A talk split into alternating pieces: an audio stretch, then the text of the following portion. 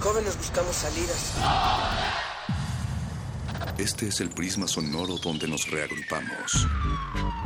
No ponemos música, la disparamos.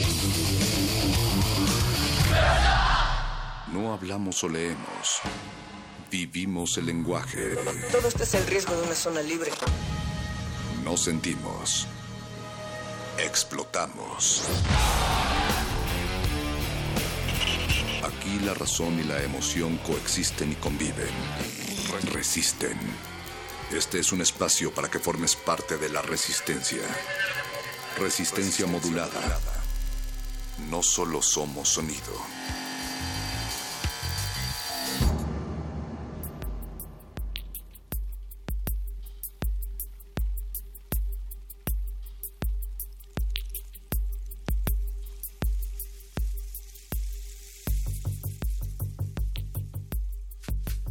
Súbitamente nuestros cuerpos han perdido por completo casi esos juveniles vigores y apenas tenemos 20 años, pero aquí aposentados en este camastro del 96.1 de FM que huele a medicina, contemplamos las constantes idas y venidas de enfermeras, contemplamos el andar por los pasillos de esta clínica a la muerte como en su propio reino. Y eso no únicamente aquí, eh, desde donde estamos transmitiéndoles en vivo por el 96.1 de FM, sino en todo el país. Nos han dejado de interesar las películas, pero no la resistencia. Bienvenidos, esto es Resistencia Modulada y los temas de salud pública se hacen presentes esta semana, Natalia Luna. Perro muchacho, buenas noches a toda la resistencia. También estamos resistiéndonos a que nos roben el tiempo, pero el tiempo de las nociones, de los tiempos que estamos viviendo, pero tendremos 60 oportunidades de repensar, escuchar, hasta gritar y no solamente 60, sino 180 minutos para resistir a través de estas ondas hertzianas. También nos pueden encontrar en arroba R modulada Facebook, Resistencia Modulada. Ya tenemos WhatsApp. Sí, el WhatsApp es el 5547769081. Escríbanos. Del otro lado del cristal, los desvelados y oralatgueados del otro lado del cristal son el señor Agustín Mulia en la operación y la que las horas les hacen los mandados y les ordena los segundos es Alba Martínez, a quien el mes de abril le ha robado los pelos es Albe Toques. En la producción, la voz más silenciosa, el voice, Oscar Sánchez y el gordo Luis, que sigue contando el cambio de horario entre Venezuela y México. Yeso Arraciel, quien cuenta, pero son las galletas las que cuenta. Pero, ¿a los caninos les afecta este cambio de horario? Más o menos, el moquillo se sobreviene más rápido de lo habitual y eso no está bien. Eh, en verdad es un tema de salud pública. En verdad tu cuerpo tarda en acostumbrarse al nuevo cambio de horario, eh, en temas de alimentación, en temas de sueño. De hecho, yo pienso que estoy en primer movimiento pero no sé. Ah, saludos también a Gisela Ramírez, que está del otro lado del cristal. Venga. Hola, hola. Pero sí, justo hablábamos de, de, malos hábitos, Natalia. Los malos hábitos que podríamos aquí entre los locutores contar muchísimos, pero los muerdelenguas, la sección de literatura, es quien hablará más extendidamente sobre esto. Hábitos insalubres. Y después, esta noche, va a llegar ese perro, que no es nuestro perro, querido muchacho. No, pero me encanta el nombre. les auguro un futuro brillante. Vienen a visitarnos desde Argentina. Andamos muy latinoamericanos, ¿eh? Venezuela, Argentina. Eso, mirar hacia el sur. mirar hacia el sur. También tenemos playlist por ahí y una invitada muy especial. Vamos a platicar en unos momentos más con la doctora Noemí Díaz Marroquín, justamente acerca de todo esto. El 7 de abril es el Día Mundial de la Salud, que esta vez será dedicado a la depresión. ¿Cuántas personas depresivas no conocemos? ¿Cuántas personas depresivas no se atreven a decir que son depresivos? Y también pensar en que puedes no ser una persona depresiva, pero sí pasar por momentos de depresión y esto también cómo puede afectar muchísimo a la comunidad joven que en ratos es considerado como, ah, bueno, esa etapa de, de los cambios físicos es normal porque es joven. No, también es, es un asunto, lo decías, de salud pública y por ello hemos puesto la mira en hacer contacto con la doctora Noemí Díaz Marroquín del Centro de Servicios Psicológicos, doctor Guillermo Dávila de la Facultad de Psicología. Así es que quédense con nosotros, recuerden nuestro hashtag en redes sociales va Día Mundial de la Salud que se conmemora el día 7 de abril porque es cuando crean la Organización Mundial de la Salud. Así, es que escríbanos, díganos qué piensan ustedes de la depresión y sobre todo han pasado alguna vez por esas truculosas, truculentas sendas. Qué, deprimente. Pero para que levanten su ánimo, también vamos a tener por ahí unos, em, unas invitaciones al teatro, así es que estén pendientes. Esto es Resistencia Modulada y así arrancamos. Resistencia modulada.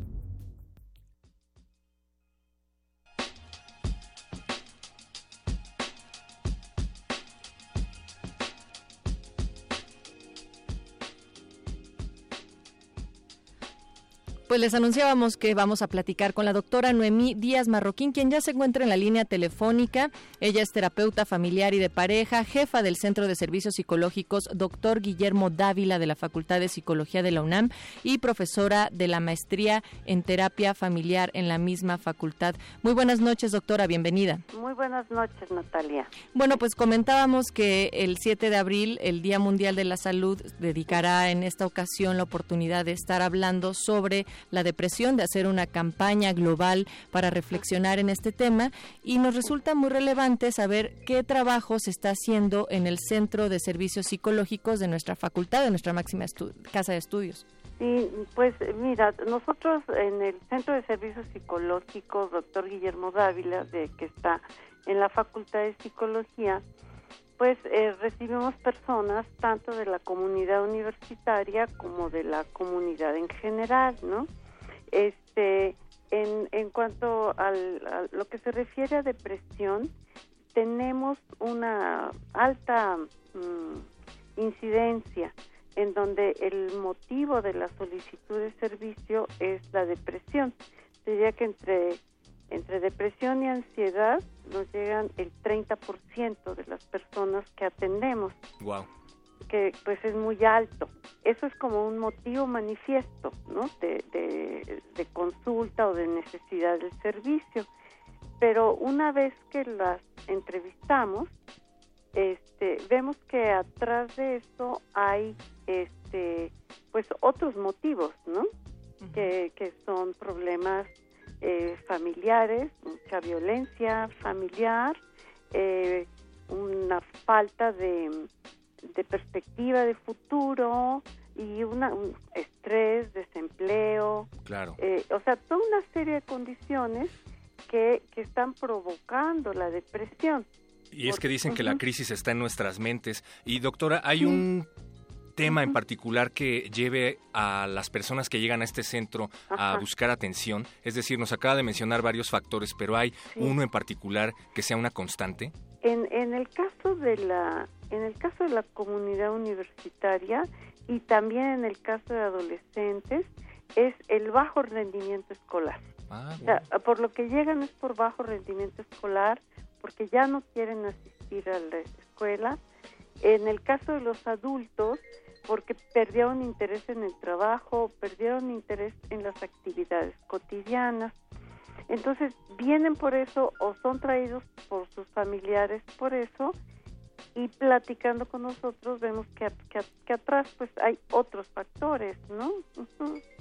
Ahora, eh, doctora Noemí Díaz, no siempre es sencillo diagnosticar cuando uno tiene un día malo, una semana mala o simplemente un mes muy pesado, por los cuales uno podría estarse sintiendo eh, con algunos síntomas que serían catalogados como depresión. ¿Cómo podríamos nosotros ubicar que es necesario acudir a una terapia si siento que o ya me está pasando algo en particular? Claro, básicamente son varios síntomas que tienen que ver con el este con la afectividad que pudieran ser em, tristeza pérdida de interés pérdida del, del gusto por hacer las cosas trastornos del sueño sensación de cansancio falta de concentración.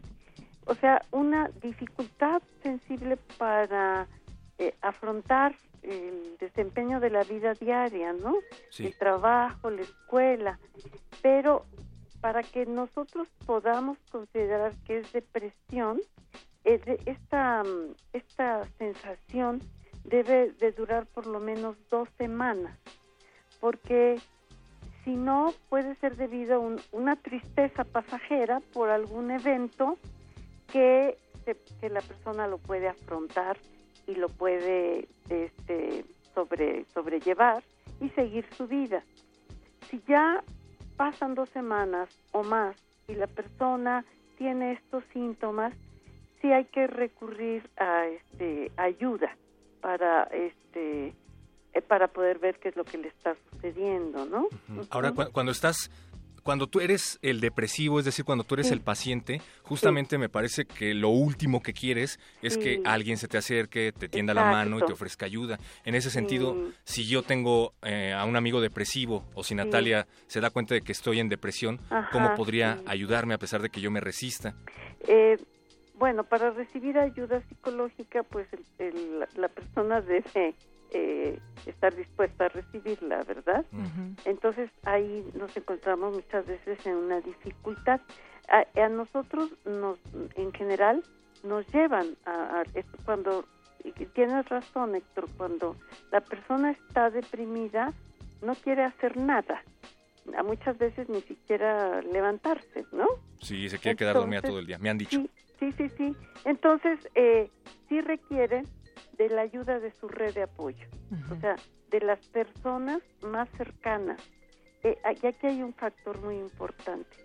Una persona con red de apoyo, sea familiar o sea de amigos o de parientes cercanos, en fin, este es una persona que, que más rápidamente va a recibir ayuda, porque va a sentirse confiada en, en esta persona, ¿no? O sea, va a acabar diciendo, bueno, vamos a ver qué pasa. Y, y una persona sin red de apoyo es una persona que tiene menos probabilidades de, de, tener acceso a esta ayuda y por lo tanto el, el, la depresión se puede convertir en crónica o, o con algún mayor riesgo, ¿no? Para la persona.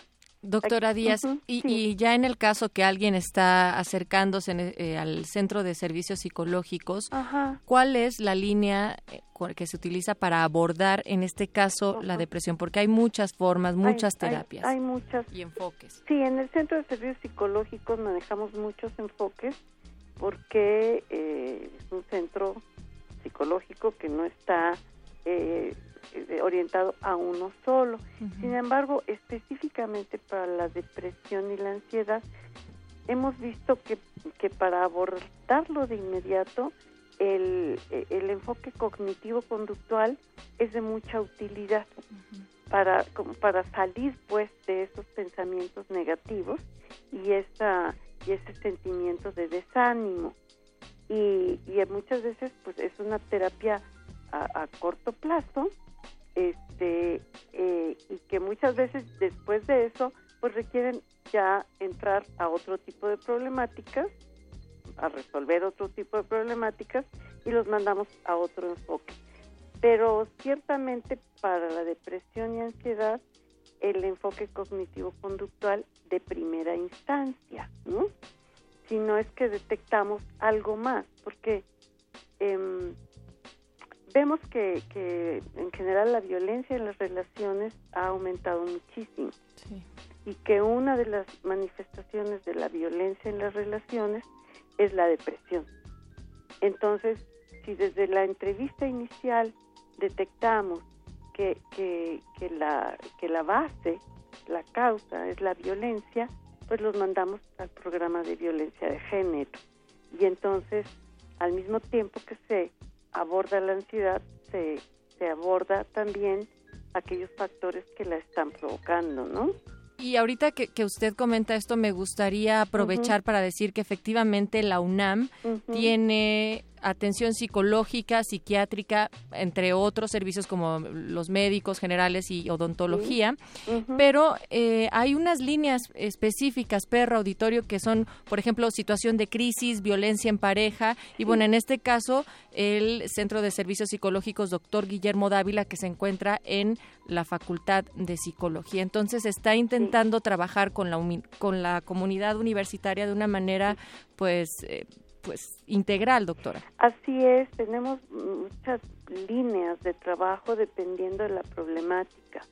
Tenemos eh, terapia familiar, eh, violencia, eh, trabajo con violencia en la pareja, eh, tenemos también psicoterapia de duelo, porque atrás de una depresión muchas veces hay un duelo, ¿no? Este tenemos bueno el programa cognitivo conductual, o sea, nuestro nuestro enfoque es, eh, es ver a la persona y ver qué necesita, no, eh, pues no casarnos, como se diría, con un modelo, sino con la que persona necesita y tenemos muchos especialistas en muchos abordajes. Tenemos por otra parte para nivel este preventivo, este damos talleres abiertos a comunidad universitaria y comunidad en general, que pueden ser también muy útiles para antes de que aparezcan los problemas o para detectar que ya aparecieron, ¿verdad? Entonces, este, pues nuestro trabajo intenta em, eh, abarcar pues una amplia gama de, de, servicios y de y de atenciones a las personas, porque las personas somos diversas. Así es. Las personas que están escuchando, doctora, que tengan interés en acercarse al Centro de Servicios Psicológicos, ¿cómo lo pueden hacer? ¿Estos servicios tienen algún costo? Eh, tienen una cuota de recuperación, sencillamente de, de 100 pesos. Ah, Lo cual es muy, muy pues es algo simbólico, verdaderamente simbólico. Este, por eso no le llevamos ni cuota, ¿verdad? Que en realidad no es. Este, y nosotros estamos ubicados en, en la Facultad de Psicología, como ustedes dicen, en el edificio D, D de dedo, en el sótano. Pueden acudir ahí directamente o, o llamar a, a, nuestros teléfonos para que les informemos cuándo y cómo eh, hacer cita con nosotros. Se pueden acercar a la página web, desde luego. Y los teléfonos son 5622-2309, ¿no es así, doctora? Exactamente. Venga, pues los vamos a publicar también en nuestra página de internet. Pueden consultar también la página en la Facultad de Ciencias de la UNAM e ingresan a la sección donde dice apoyo estudiantil y ahí les aparecerá todo, todos los servicios, los números telefónicos y en dónde se encuentran. Muchísimas gracias por esta conversación con todo el auditorio, también Puma, también de la comunidad universitaria, a la doctora Noemí Díaz Marroquín. Muchas gracias. Pues gracias a ustedes. Buenas noches. Gracias por levantarnos el ánimo, doctora. Recuerden, no están solos acérquense. Hay muchas personas que, que, puede que necesiten ayuda y le están pidiendo a gritos, pero tú no te has dado cuenta. Así es que ahí está, el Centro de Servicios Psicológicos, doctor Guillermo Dávila. Y no obstante, Perro, la importancia, también lo plantean desde la Organización Mundial de la Salud, de hablar sobre depresión, no solamente es como decir, uh, qué mal estamos, sino que mientras mejor comprendamos de qué se trata la depresión y cómo incluso podría prevenirse, pues vamos a reducir la estigmatización que también hay ay, ese está deprimido, ay, bueno, es que está triste. Entonces podemos ir eh, aumentando el número de personas que piden ayuda y que después también a nivel de salud pública pues se ve beneficiado el sistema, ¿no? Efectivamente. Tú no tienes fe en la medicina. No tú, pues, Natalia. Yo a veces soy escéptica y me voy con los chochitos en lugar de lo No, yo no quería saber tanto. Es el nombre de la canción que vamos a ah, escuchar a continuación. Esa es una selección de Oscar El Voice. Así es que si a ustedes les gusta la canción que programamos esta noche en Resistencia Modulada, agradezcanos a través de nuestras redes sociales, Facebook Resistencia Modulada o Twitter arroba R Modulada. Y si no, pues también se pueden quejar por ahí. Esto es de The White Stripes y seguimos en Resistencia Modulada.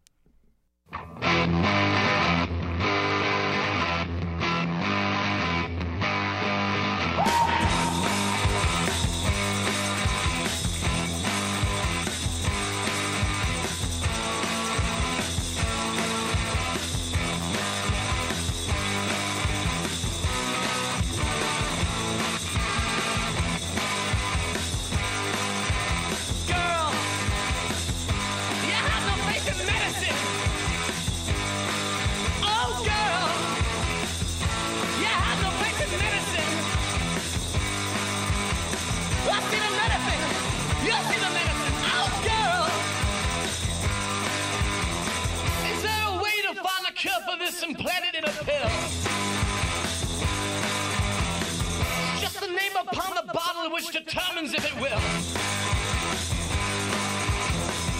Is the problem you're allergic to a well familiar name? Do you have a problem with this one if the results are the same? I've seen a medicine. Yes, in a medicine. Oh, girl.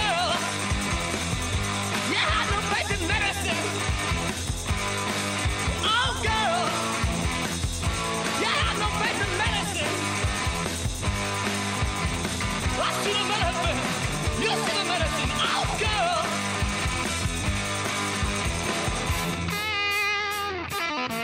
you.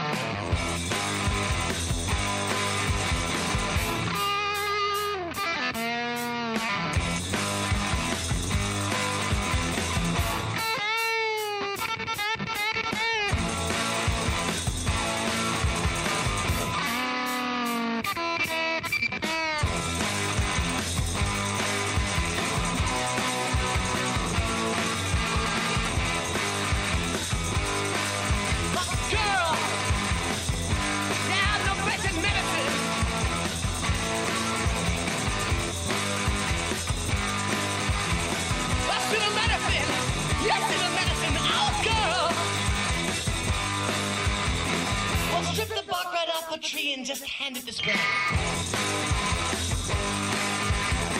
Don't even need a drink of water to make the headache go away.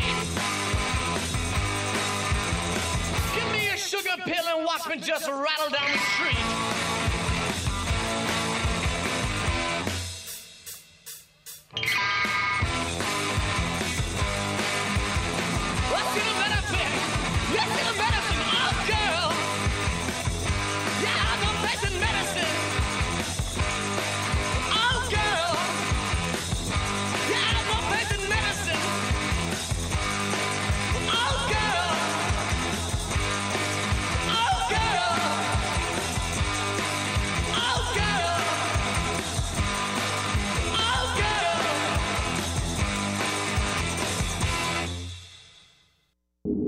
Resistencia modulada.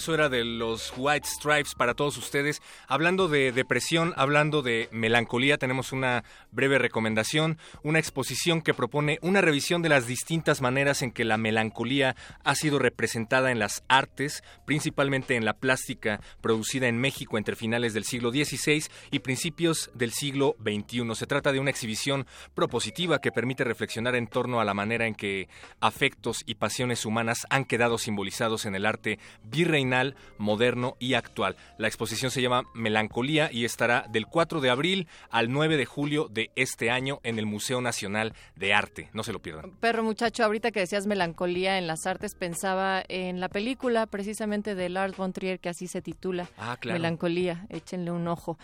Y cuando estamos tristes o eh, nos ven como en un estado de depresión que nos dicen, no, levanta la cabeza, mira, la vida es un poco más alegre si tú sigues agachado, vos, ¿no? Entonces... Y te deprimes más. Eh, ajá, ¿no? Pero entonces te piden así, no mires al piso, mira hacia adelante porque hay todo un futuro. Pero esta noche, ¿qué crees, perro? Que nos dicen que sí, que, sí se puede o de plano como un contundente no mires hacia el suelo. Vamos a platicar esta noche con Edson Martínez, quien ya está en la línea telefónica. Él es un artista escénico, integrante del colectivo Charalito, director teatral y es eh, el actor, eh, va a ser un unísolo en Prohibido mirar al suelo.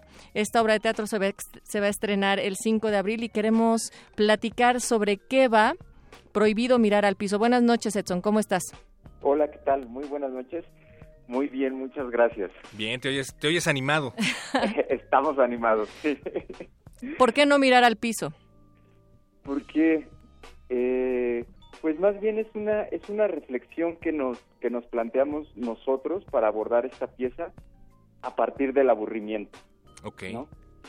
Entonces eh, lo tomamos como como esta manera de de el aburrimiento como algo que puede ser vergonzoso o algo que en lo que uno no quisiera instalarse, ¿no? En lo que uno nunca quisiera estar, eh, porque, bueno, y en estos tiempos más, en donde está como sobreestimulado de, de muchas cosas y, y que todo está dispuesto, ¿no? Para el divertimiento, para, para que estés ocupado también, para que uno esté trabajando, para que no exista el, el estos estos ratos de, pausa, de, aburrimiento. De ocio, ¿no? De estar contigo mismo.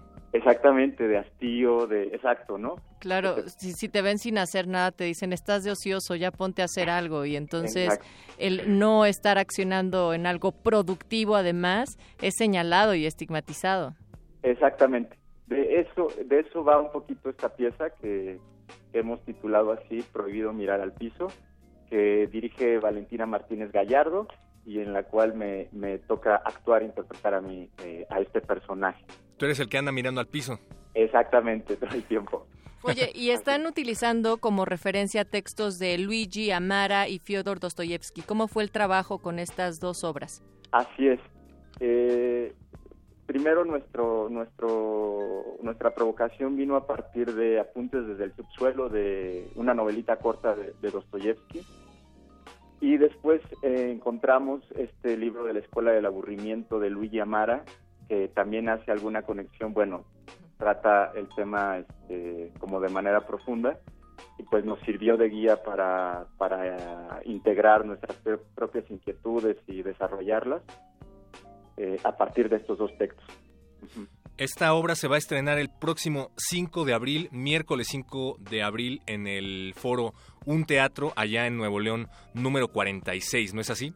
Así es, el 5 de abril, que es este miércoles, pasado mañana, a las ocho y media, en un teatro Nuevo León 46 y solo mencionaría que, tenemos la fortuna ahorita el colectivo Charalito de estar en una residencia eh, donde podemos desarrollar este trabajo eh, por esta invitación de un teatro sí. estamos muy contentos. Pues la Resistencia, Edson, ya está acostumbrada a los regalitos que nos ofrece Colectivo Charalito para ir. Tuvimos en la, digamos, temporada pasada sesiones de cine con comentarios, con charlas de los creadores y ahora toca el turno a Prohibido Mirar al Piso. Recuerden, este miércoles a las ocho y media de la noche y como ya es costumbre, ya nos bien acostumbraron, pues van a tener un regalo para el auditorio de Resistencia. Un pase doble se va si nos llaman a la línea telefónica, perro. 55 23 54 12. Lo vamos a repetir, les vamos a dar tiempo para que lleguen a su teléfono, para que lo desbloqueen, para que pongan su clave. Ahora sí, 55 23 54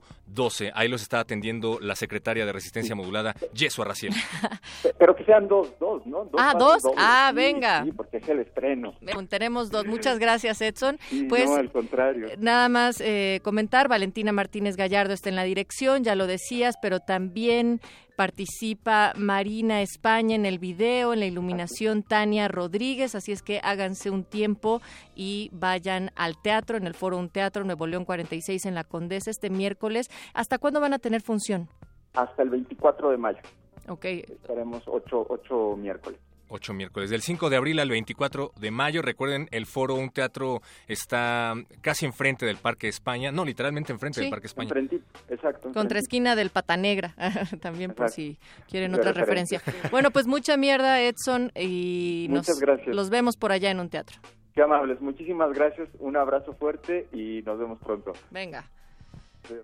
Nosotros seguimos aquí en Resistencia Modulada. Ya es tiempo de ceder estos micrófonos al gordo y el flaco de la, literatura, que justo esta noche hablarán de letras y de malos hábitos, de hábitos insalubres. Eso, por eso el hashtag Día Mundial de la Salud sigue aplicando. Escríbanos arroba R modulada, Facebook Resistencia Modulada y ya acostúmbrense a usar el WhatsApp 55 47 76 90 81. Vámonos, perro, porque al rato va a llegar ese otro perro. Está bien, me gusta. No le ladres. Ya, le tosé al micrófono, a ver si no contagio a Mario. Conde de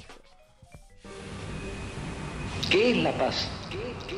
¿La paz es que se acaben los combates guerrilleros? ¿O la paz es que dejen de morirse 400 niños al día? 400 niños al día. La paz es que sigan deambulando por las capitales del país dos millones de personas, dos millones de personas, hambrientas, desesperadas, hambrientas, desesperadas. La paz pasa por la justicia social. Por ahí es donde pasa la paz miremos hacia el pueblo, miremos a las soluciones del pueblo.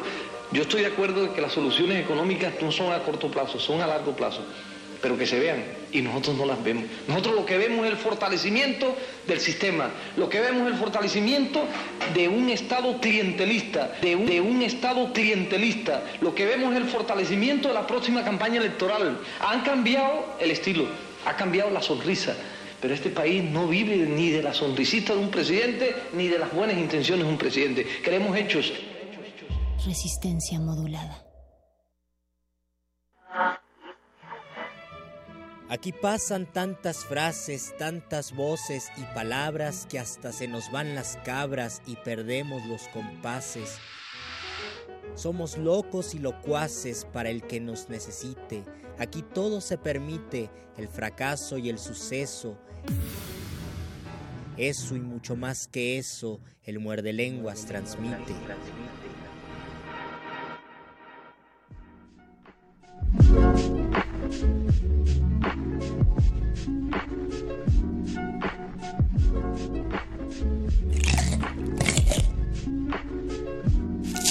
Muerde lenguas. Muerde lenguas.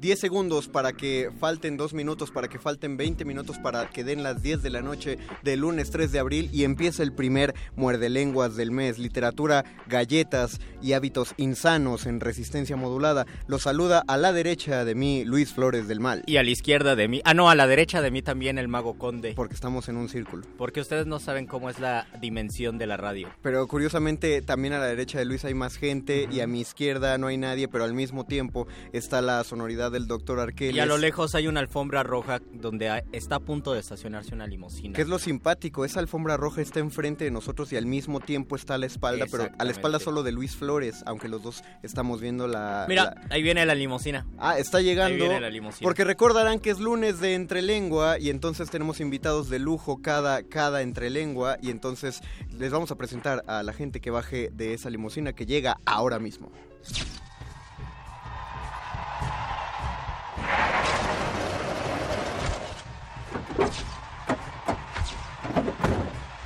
Aquí, pura gente fina. Personalidades con estilo entre los dientes. La entrelengua.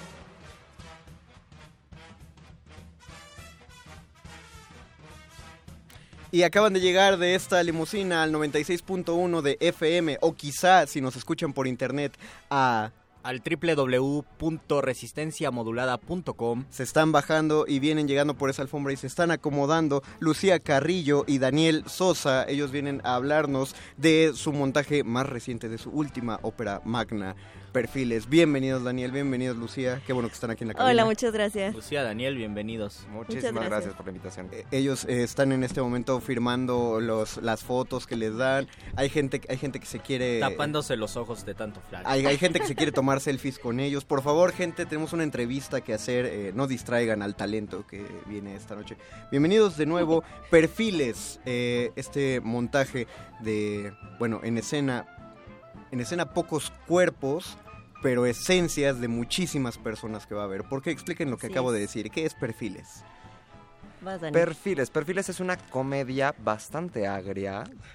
Ah, como- como sobre gusta. sí sí sí sí así es así es no sobre el lado oscuro y nunca conocido del mundo de la actuación no Oh. que son los castings y pues no hay manera de hacer un casting con pocos personajes por ende tenemos 20 personajes en escena y dos actrices interpretando esos 20 personajes ¿Está dividido de manera equitativa? ¿Son 10 y 10 o, o No. alguien se le cargó? nada más? equitativa Pues mira, hay dos personajes base, digamos, individuales para cada actriz, que es Catalina y Lucrecia. De las ahí, actrices son Lucía Carrillo y Estefanía Cortina Saludos a. Estefanía. sí, que no pudo venir. Saludos. Y este, bueno, a partir de ellas sur- van surgiendo los demás. Eh, hay un personaje compartido que lo hacemos las dos, ¿no? En diferentes partes. Ok. Sí. eh, que se llama Norma. Y de ahí sí, pues cada- van surgiendo otros personajes ahí que ya cada quien tiene, pero sí, sí existen personajes compartidos. En un, en un casting lo primero que se nota, y tal vez por eso sea así la obra, es la, es la personalidad, es un rasgo es- esencial. Tal vez uno tiene que intuir ciertos traumas, cierta química, no sé, para saber si esa persona es la idónea. Pues mira, habría que preguntarle a quién hace los castings. ¿Qué, qué es lo que está...? ¿Qué está? hablando de eso en específico creo que Porque yo es como... la premisa de la obra, ¿no? Lo primero que se busca es el perfil físico. Sí. Lo primerito, tu esencia me viene pasando a segundo plano. Primero, ¿cómo te ves? No, no, no Sí. ocurre como en esas películas románticas de la televisión donde sí te dan chance de que te avientes tus 30 segundos de discurso. Hay gente que llega, se para y le dice, no, siguiente. Y... No tienen un botón de esos No donde es ma- se abre una No es un más, calabozo. hay gente que ni siquiera llega a pararse enfrente de los directores de casting. Exacto. Y- Desde y- la fila ya les dicen, no, salte. Ajá. verdad? Sí, Sí, de que a ver tú sí, tú no, tú sí, tú no. Y es algo que pues uno, bueno, como te comentaba afuera, uno como actor tiene que aprender a, a lidiar con eso, a no deprimirte. A no suicidarse después a- de que te digan que no. A no tomarte las cosas personales, a comprender de que, ok, que en la industria pues no es que seas buen o mal actor, simplemente que a veces pues tu perfil no es lo que requieren, ¿no? Dicho de una manera muy amable. Ajá. a Pues ver, sí, Daniel. pues sí. Pero no, dilo, dilo, dilo crudo, Daniel. Porque ¿Cómo si es así, siempre nos dicen, nosotros te hablamos. O- También, ajá. Porque pasa, ¿no? Porque no es simplemente no, gracias, no Exacto. es supéralo. Pues creo que depende mucho de quién aplica el casting. ¿eh? O sea, hay personas que son muy amables y que te Sí. dicen, ay, este, ahorita no es lo que estamos buscando, disculpa. Pero déjanos tus datos. Ajá, déjanos tus datos y si luego se presenta otra cosa, ¿no? Hay otros que te dicen, no, gracias. ¿No? Y eso Oh. sigue siendo Bueno, gentil. y dijo gracias. ¿no? O sea, hay Sí. otros que te dicen, estás gordo. Ajá. Estás gordo, estás... Narizón. muy flaco". Estás chaparro. Sí, Hay- con hay- esas ojeras, mi amor, con esas ojeras. Estás moreno. eh, Sí, no. O muy rubia. O muy rubia. claro, hay, ¿Qué ha pasado, no? A mí me ha pasado. O sea, muy rubia. No, También pasa a veces. no estoy tan rubia, pero... ¿no? sí, de hecho en los en algunos castings así entre paréntesis, no güeras, no rubias, y dices, bueno, ah, ok. Hay un- una amiga postaba en Facebook que quería que le explicaran a qué se referían los directores de casting con latino internacional. Porque ella se encontró un buscamos Mira. perfil latino internacional mexicano. Parece- Lo tenemos, lo tenemos en diálogos, de hecho. sí. Parece que leíste la obra. Ajá. Hacemos mofa de eso justamente también. Como de que a veces, pues sí, suena absurdo. Intentan buscar perfiles a veces de ese tamaño, o más bien tan Ajá. específicos. Yo lo interpreto como que buscan a alguien que se vea lo que otros países creen que es mexicano. No sé. No sé qué, qué- es que no sé qué está buscando la gente con pensar lati- perfil latino. ¿cómo? Latino internacional Latino mexicano. internacional. Nuestra descripción fue que parezca europeo, pero que cobre como mexicano. Y creo que es puntual, Daniel. Y, y sería bueno hablar de, de- de ese texto, porque tú dices nosotros al hablar del texto de la obra, y es porque Sí. ustedes generaron ese texto. Sí, es una creación colectiva de Estefanía, Lucía y mía. Eh, básicamente, alguna vez vi un comercial de algún jabón, no me acuerdo ni de cuál. ¿No? Que eran arriba de las puertas de los centros comerciales ponían en una bonito y en el otro normal o promedio. Ajá. Y era entrevistar a todos por qué decidían pasar por la puerta por la que pasaban. Entonces de ahí yo dije, ok, tema central, la sociedad fomenta el autorrechazo. Hice todo un escrito a raíz de eso, ¿no? De cómo estamos educados a nunca estar conformes con nosotros mismos. Convoqué a Lucía y a Estefanía y empezamos a platicar de eso. Y ellas trajeron a colación todo lo de los castings porque dicen, ahí es tangible, ahí lo sientes de manera tangible. Ahí no hay eufemismos, No, ahí para te lo nada, dicen ahí te lo dicen. Y de todos modos existe una relación completa, me imagino, con, con el público porque todos experimentamos en algún momento esta situación de rechazo, de autorrechazo. No en cualquier lado nos ven feo y ¿por qué me ves así? ¿Es porque soy muy chilango o porque soy Pero- locutor de radio o lo que sea? ¿no? Pero me parece que les pega mucho a los actores porque finalmente si tú te dedicas a escribir, Luis, es difícil que digan, escribe bien, aunque es feo. No, no, no cuadra eso. de- eh, cuando un escritor, bueno, pocas veces. Incluso hasta podría ser porque escribe bien porque es feo. ¿no? Eso, eso es una regla. Ajá, eso es una regla. Pero Tiene sí, no, talento porque no es bonito. ¿cierto? se piensa. Los dones se reparten. Sí, Sí, sí. ¿no? Si tiene talento y es guapo, dices, oye, ya, Ya con-. Has de ser bien gacho en la vida. Oye, perdón. Ah. Vamos a dar, vamos a dar un par de coordenadas para la gente que, que quiera ir a ver perfiles. Eh, se estrena el 5 de abril, o sea, El el miércoles. miércoles, Miércoles. ya. ¿Cómo se sienten Ya. para el estreno? Ay, Pues yo me sigo sentando igual. Pero, Sí, pues este ya aquí como sin nada, ¿verdad? ¿cómo, te- Y cómo se sienten tus 10 personajes o, bueno, la cantidad U que ocho. interpretas? U 8. ¿Y cómo Sí, le vas a hacer para no revolver? Bueno, los, ac- los actores tienen que saber eso. En- ensayos, ensayos y, y pues intuición sobre todo, pero sí mucha precisión, es como una combinación, ¿no? El actor es como combinación de todo, ¿no? El trabajo, la precisión, el talento, la intuición, este, pero sobre todo el trabajo. Creo, creo que si alguien tiene por ahí el tiempo disponible sería bueno, no, no es no solo en perfiles, sino en cualquier montaje al que se puedan dar la oportunidad, que vayan a la primer función, al estreno, y después que vuelvan a ir ya cerca de, un- de alguna de las funciones finales. ¿Por qué? Ujú. Porque, porque hay una transformación increíble en todo montaje. Totalmente. Completa. No, no, Sí. es, es un trabajo constante. Es casi como un noviazgo. Va- No, ¿verdad? No, no, Mira, no, no porque va, vas- da- va de... ¿De va- qué hablas, Luis? Se va perfeccionando, ¿Quieres digamos. hablar de algo? Se va ¿Quieres sacar tus perfeccionando o se va... No, todavía no. Creo que lo voy a dejar. Depende del tipo de noviazgo. Exacto. ¿no? Hay, hay, hay, pues sí, hay montajes enfermizos, hay montajes que te van a hacer daño, Sí, sí, hay pues montajes que te alimentan. Y hay montajes, sí, hay unos que van perfeccionándose un poquito más cada función. Qué hay otros que se van Deteriorando. Exacto, Aguacate.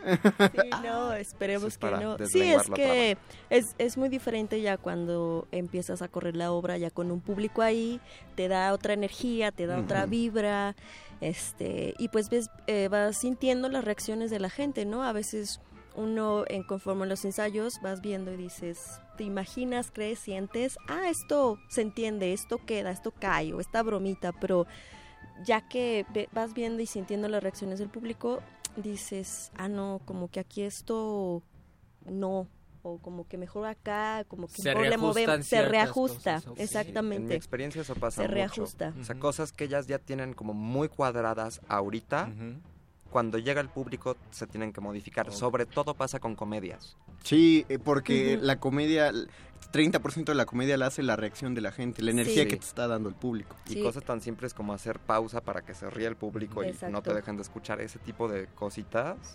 O decir, ¿por qué no se rieron cuando uno esperaba la risa? Ajá. O cuando se rieron, cuando uno Exacto. pensaba que, oye, pero hay Era un chiste, serio. ay, no, es completamente serio. Luego porque y pasa- suelta pasa carcajada mucho, y dices, ay, es, lo, fa- es lo fabuloso de la Bueno. comedia. Por Sí. eso, es, es- ojalá, mando un saludo a toda la gente de la, fa- de la Facultad de Filosofía y Letras de la carrera de teatro.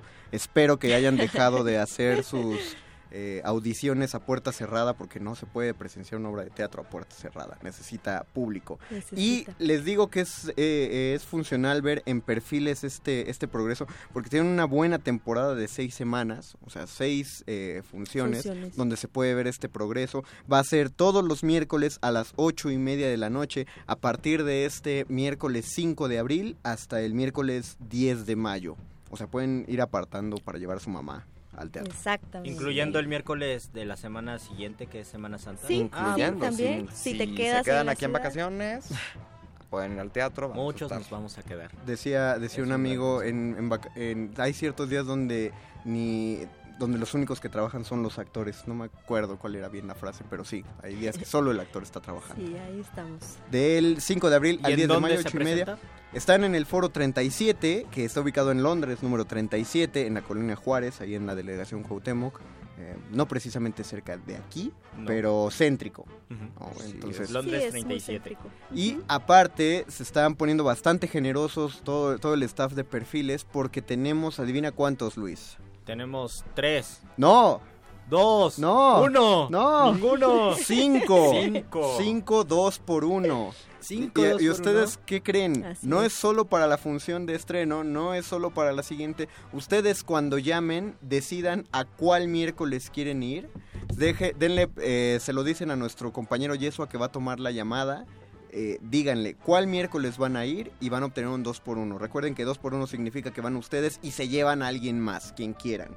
Así que alguien ya podría ir apartando el lugar para Su su, mamá y, y- y- y uno El mismo. 10 de mayo, vamos a estar también ahí. Ujú. Entonces, seis miércoles, ustedes escogen cuál, las cinco primeras personas que nos llamen al... Al 55 23 54 12. Ay, otra vez que me enamoro de tu voz. 55 23 54 12. Ya, ya tienen ahí el teléfono, ya tienen la información. Foro 37 de Londres 37, Colonia Juárez, Delegación Cuauhtémoc. Ya está sonando los teléfonos. Si usted marca y está ocupado, por favor denle chance a Yesua y a su equipo de monos alados que contestan los teléfonos porque están ocupados, pero ustedes sigan intentando. Por favor, algo con lo que quieran dejar a los muerdescuchas, Lucía, Daniel. ¿Algún al lugar donde nos podemos contactar con ustedes? Claro, redes sociales. Redes sociales. Sí, eh, nuestras redes sociales son tradici- arroba tradicionales MX, estamos en Facebook, Twitter e Instagram, ahí nos pueden contactar a través de mensaje en la página de Facebook o nos pueden escribir un correo a teatro.lostradicionales.gmail.com Ok. ¿no? Y ahí pueden ver también todos los proyectos que tenemos y todo lo que estamos haciendo como compañía. Teatro.lostradicionales.gmail.com Es correcto. Muy bien, y buscándolos como los tradicionales. Exactamente. Perfecto. Pues eh, agradecemos mucho, eh, Daniel, Lucía, qué bueno que estuvieron aquí Muchas en gracias. la cabina. Esperamos tenerlos en algún futuro. Ya saben, cuando haya otro proyecto, eh, los micrófonos de Radio UNAM están abiertos para ustedes. Seguro Muchísimas estaremos gracias. de vuelta. Amigos, Sí. Daniel Sosa, Lucía Carrillo deben, te- deben tomar otra limusina para salir de aquí porque la gente está, eh, está como atiborrándose aquí alrededor. ¿Siguen sonando los teléfonos? Sí, todavía siguen sonando los teléfonos. Les recordamos que si también quieren contactarnos, contactarnos, no para los boletos, porque los, los boletos son solo por teléfono, pero si quieren hablar con nosotros y hablarnos acerca de sus hábitos insanos, no vicios, ojo, cualquier hábito insano, ya sea mental, físico, espiritual, por ejemplo, ¿O emocional? por ejemplo, considerar todos los noviazgos como un detrimento, ¿no, Luis? Yo nunca dije eso. Yo quería decir como una perfección. Eso fue lo que yo dije. O tratar mal a los actores en, en- en un casting En un como un hábito insalubre. O comer galletas antes de entrar al aire, cosa que nunca se hace aquí en Radio UNAM, por supuesto. No, no, no, a nosotros Puede nos ser. ponen charolas. de- Bueno, si quieren todo eso, por favor, comuníquense. Cierto, ya, ya me había perdido. inter- bueno, en, en Twitter estamos como arroba R modulada. En Facebook como Resistencia Modulada. Por favor, díganos cuáles son sus hábitos insanos. Eh, de hecho, podríamos aprovechar que aún no los dejan pasar a la limusina para preguntarle a Daniel, a Lucía, si alguno de ustedes considera que tiene algún hábito insano. Sí, por favor, díganos cuál es. Yo les voy a decir uno de Daniel, aquí lo va a ventilar. Y Daniel, no.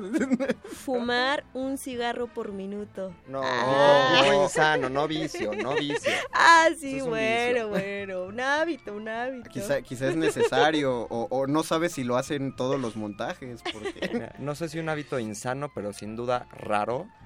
No puedo dejar el volumen de la televisión en números irregulares. Tiene que ser o en 20, o en 25, o en 30. O sea, o sea ve- no, no aguantas múltiplos 20 de 5. 22, ¿no? No, Y si 23 es, muy, tampoco. si es muy bajo el 20 y muy alto el 25, ni modo. Ahí. Que quede o muy bajo o muy O alto. muy no alto, importa. sí, que queden 25. en Yo, todo yo caso. sé- a, mí, a, mí no, a mí me molestan los números nones. O sea, yo puedo, yo debo ponerlo en 22, 24. No, no había conocido un espectro tan amplio. Solo la tele o también, digamos, la música cuando sí te marca con número. Con número, no, lo que sea que sea- tenga número. El tiempo del microondas. no, ese sí, no, sí, siempre lo pongo regular también. La- Sí. Las alarmas. También. Todo es en múltiplos de 5 ahora que Guau, lo pienso. mira. 8, Wow. 5, 8, 15. Uno, tu- uno tuyo, Lucía. Híjole, ¿qué será? ¿Qué será? Puede, puede ser comer antes de dormir. No, eso sí se puede hacer. Ese sí se Sí, puede se Hace poco, eso hace se poco se descubrió que eso es cierto. O sea, Una antes, cenita. es que antes se pensaba Comer, que no sí. hacías la digestión, pero es, es, es, es tonto pensarlo. Ah. Porque es como creer que si te duermes, Claro. tus funciones corporales También se se, detienen. duermen y no es verdad. No, o sea, el, o el dejaras de estómago. respirar. ¿no? Ajá, el estómago sigue haciendo digestión cuando duermes. O sea, es como hace poco que se descubrió también que es falso eso de que el desayuno es el alimento más importante del día. Es importante, pero no es el más importante. Eso lo inventaron los Oh.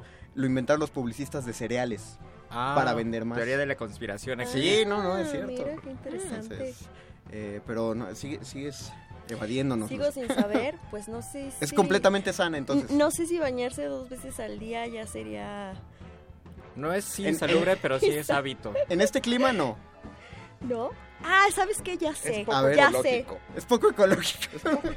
Es que mamá dice, estás loca, si no has sudado, ya te vas a bañar otra vez. Digo, bueno, ok.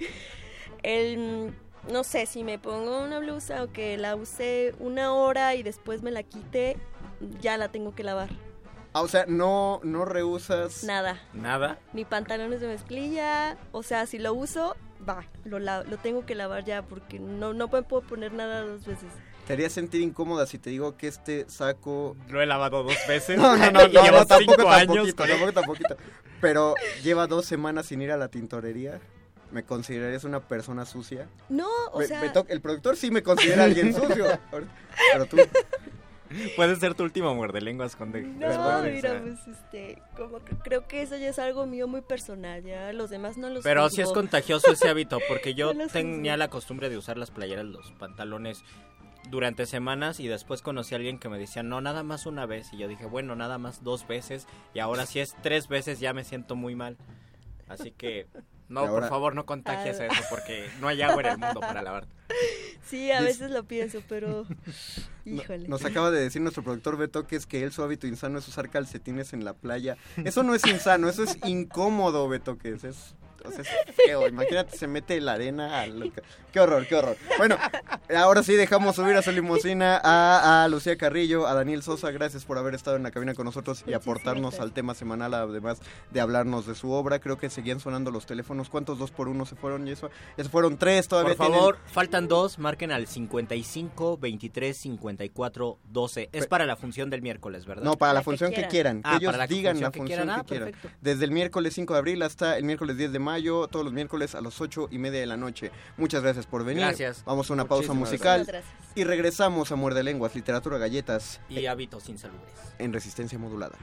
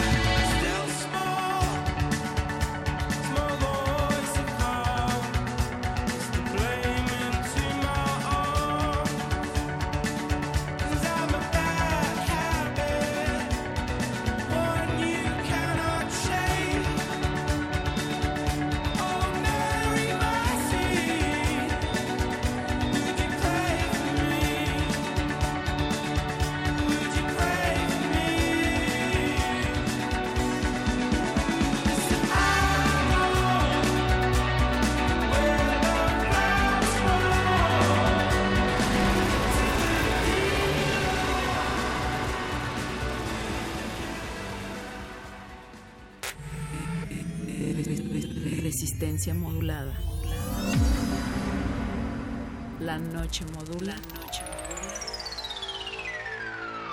La radio resiste.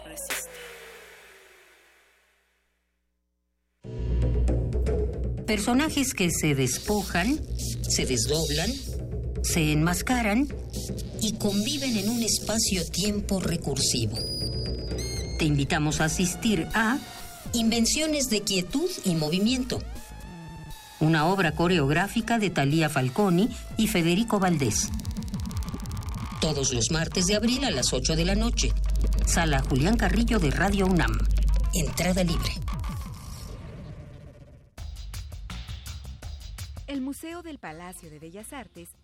Puertas a la magna exposición Pinta la Revolución, Arte Moderno Mexicano, 1910-1950, compuesta por 220 piezas entre pinturas, murales portátiles, impresos, ejemplares de diarios, fotografías y fragmentos de películas mexicanas. La muestra integra obras de Rivera, Orozco, Frida Kahlo, Siqueiros, entre otros, y se puede visitar en el Museo del Palacio de Bellas Artes. Testimonio de oídas. Música nueva en voz de sus creadores. De sus intérpretes. Un autorretrato sonoro de la música de hoy.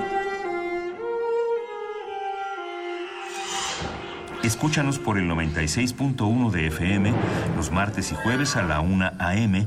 o en su retransmisión los sábados y domingos también a la 1 a.m.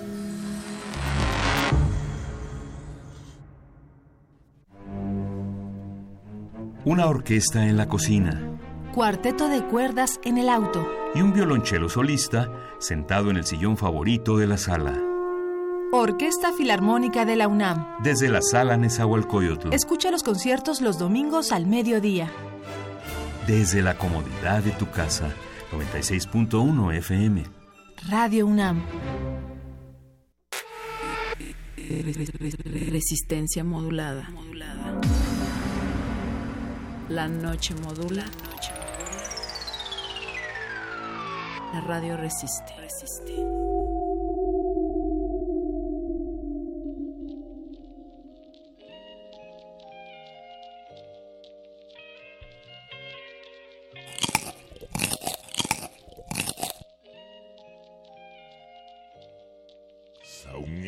Muerde lenguas. Muerde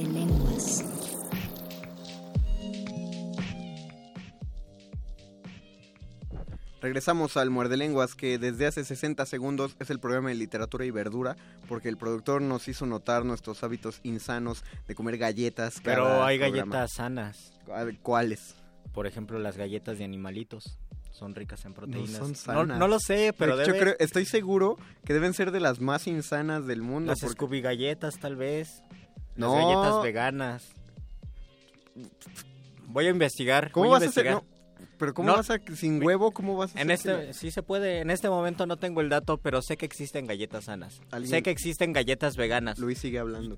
Existen galletas veganas, de verdad. Por favor. Eh, bueno, háblenos de cuál es el alimento más sano que nos recomendarían. Es más, si nos mandan así la, la petición de cuál es el alimento más sano que recomiendan comer, lo más, lo más sano que han comido así, que sea ex- extraño, lo vamos a probar esta misma semana. Es más, lo vamos a probar para el miércoles y les daremos Sí, de nuestras impresiones. ¿Y qué Yo- al si menos es muy sí. caro? ¿No importa? Acaban de pagar. Ah, Está bien. Entonces aprovecharemos que es principio de mes. y- Llegó, llegó la sección favorita de los muerdelenguas, que es la etimología por Luis Flores del Mal. La etimología por Luis Flores del La Perdón, palabra- es que no hay, no hay rúbrica. No, no hay, no hay La rúbrica para eso. La palabra hábito viene del verbo haber, de donde salió nuestro tiempo futuro. Nosotros comer, haber, he de comer, comer, he. Todas las, con- las conjugaciones en futuro viene del verbo haber, que es de los Oh. verbos. eh, El verbo haber es de los verbos y de las palabras más comunes en español y que comparte. eh, eh, que comparte con diferentes lenguas, supuestamente viene del indoeuropeo, que- algo como hap, que era dar, recibir, y de ahí vienen todas las palabras del verbo haber, que así como los verbos también se eh, también salieron palabras como habilidad, habitar, inhibición, prohibido, etcétera, y sobre la que ahora nos compete es hábito. Es una palabra extraña en el idioma porque la ocupamos tanto como aquello con lo que nos vestimos o con lo que se visten los monjes. De hecho, hay un verso genial de Garcilaso que dice, por hábito del alma yo te quiero, que significa yo te quiero porque tengo, mi alma es un hábito, o tengo el hábito de quererte porque así mi alma lo ordena. Del verbo hábito viene la palabra habitar y del verbo habitar viene la palabra habitación. Es una de estas palabras que se van como, como conjugando haber, hábito, habitar, habitación y es de las palabras más ocupadas. Tal vez no hábito, pero todo lo que tenga que ver con haber es muy ocupada. De hecho, decimos, por ejemplo, habemos y es una conjugación que ya no existe en español. No, ya no existe. Que evolucionó del latín habemus, que tendría que ser hemos. Y O- todavía o lo tene- o ocupamos porque tenemos, ¿no? o tenemos, pero lo ocupamos como habemos porque muchas veces el verbo haber lo ocupamos al, bueno, más bien, algunas veces el verbo haber todavía significa tener o existir. Hay cosas, existen cosas. Ah, claro, aquí hay dos locutores. hay dos locutores. En resistencia modulada hay 10 locutores porque tiene 10. Ajá, tiene 10, locutores. existen 10 ocu- locutores. Pero entonces de manera ontológica, hábito o un hábito sería algo algo que también que tienes, vive en ti. Algo algo que también tienes que hacer. Por eso el verbo en futuro se ocupó con el verbo e. Por ejemplo, cuando dices he de comer significa tengo que comer, es algo obligatorio. Las obligaciones se cumplen a, a futuro y por eso la conjugación salió con el verbo haber. He de comer, has de comer, comer, has, comer, hemos, porque eso es a futuro. Entonces el hábito tiene que ver también con una obligación o con, con una obligación o con una tarea, algo que uno se impone para llevarse a cabo. Me parece eh, paradójico que una de las prácticas más eh, psicoanalíticas utilizadas para sanarse, y hablo de sanación mental y espiritual, sea que te piden escribir lo que sientes, o escribir tu rutina, o eh, escribir lo que estás pensando. Eh, La cosa es que te piden que te sientes a, a escribir. Eh, de hecho, cuando uno va a, a una dieta, como toda la gente, más people, los gordos sabemos, cuando uno va a una dieta, una de las primeras cosas que le pide el nutriólogo es escribe todo lo que comes en un día. Ay, porque en ese momento lo contabilizas y dices, no manches, sí ¿En estoy serio comiendo un 10 montón". tacos? Sí, no, y deja tu 10 tacos, empiezas a contar desde la mañana y ya cuentas un dulcecito, una galleta, tantos vasos, ta, ta, tal, y al final del día, ya que ves tu lista, piensas, oye, sí comí mal y mucho. Entonces, eh, como que te ayuda a verlo desde otra perspectiva. Por ejemplo, también una práctica de revisión de tus problemas es verbalizarlos. Una vez eh, tomé un curso de desarrollo humano, aunque no lo parezca, y había una práctica que me pareció fascinante, que era cuéntale tus, tus problemas a alguien, pero lo, lo que te preocupa a alguien, cuéntaselo en este momento, y después esa persona va a repetir tus palabras y te va a contar tu mismo problema como si fuera su problema. Y cuando oías a otra persona hablar de tu problema, oías que generalmente era una tontería. O sea, cuando oías a otra persona eh, contarte el problema, tú pensabas, pero eso tiene solución, o eso no es tan de preocuparse. Lo escuchas lejano a ti, lo, lo escuchas ¿De verdad? verbalizado, del mismo modo que si lo leyeras en el relato de otra persona. Eso es muy extraño porque si Ah, le cuentas genial. a la chica que te frienzoneó, oye, tú me gustas, ahora tú cuéntamelo, tal vez, tal vez no sería tan tonto. No va así, porque si yo, eh, tú cuéntame tu historia de frenzoneo y luego yo te la cuento a ti y vas a escuchar, no voy a decir que suena ridícula, no te voy a juzgar, pero vas a escuchar No, sí, cómo sí suena juzga, en realidad. la-. No, no, no, es que es la cosa, lo- el otro lo tiene que contar sin juzgarlo, no tiene que ponerle su opinión. Mm. Eso sería un hábito bueno entonces. Es, un, es una o buena sea, hábito, es una buena práctica. en un hábito. Lo que yo decía que es paradójico es que eh, es para escribir es un acto de sanación y en general si uno revisa la vida de un escritor los encuentra con vidas eh, muy muy insanas o sea suelen cuando tocamos el tema de los vicios asociamos casi siempre el vicio con la vida del Y escritor muchas generaciones o movimientos, la, la poesía maldita, la generación beat se relaciona completamente con los vicios. Pero vamos a llegar a una conclusión del programa de este lunes con la participación siempre coherente de nuestro querido, estimado y siempre El loado único ser que no tiene hábitos. doctor Arqueles.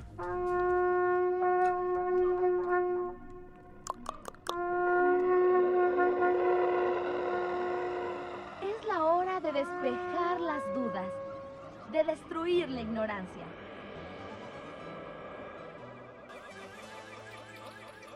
Es la hora de la iluminación con el doctor Arqueles.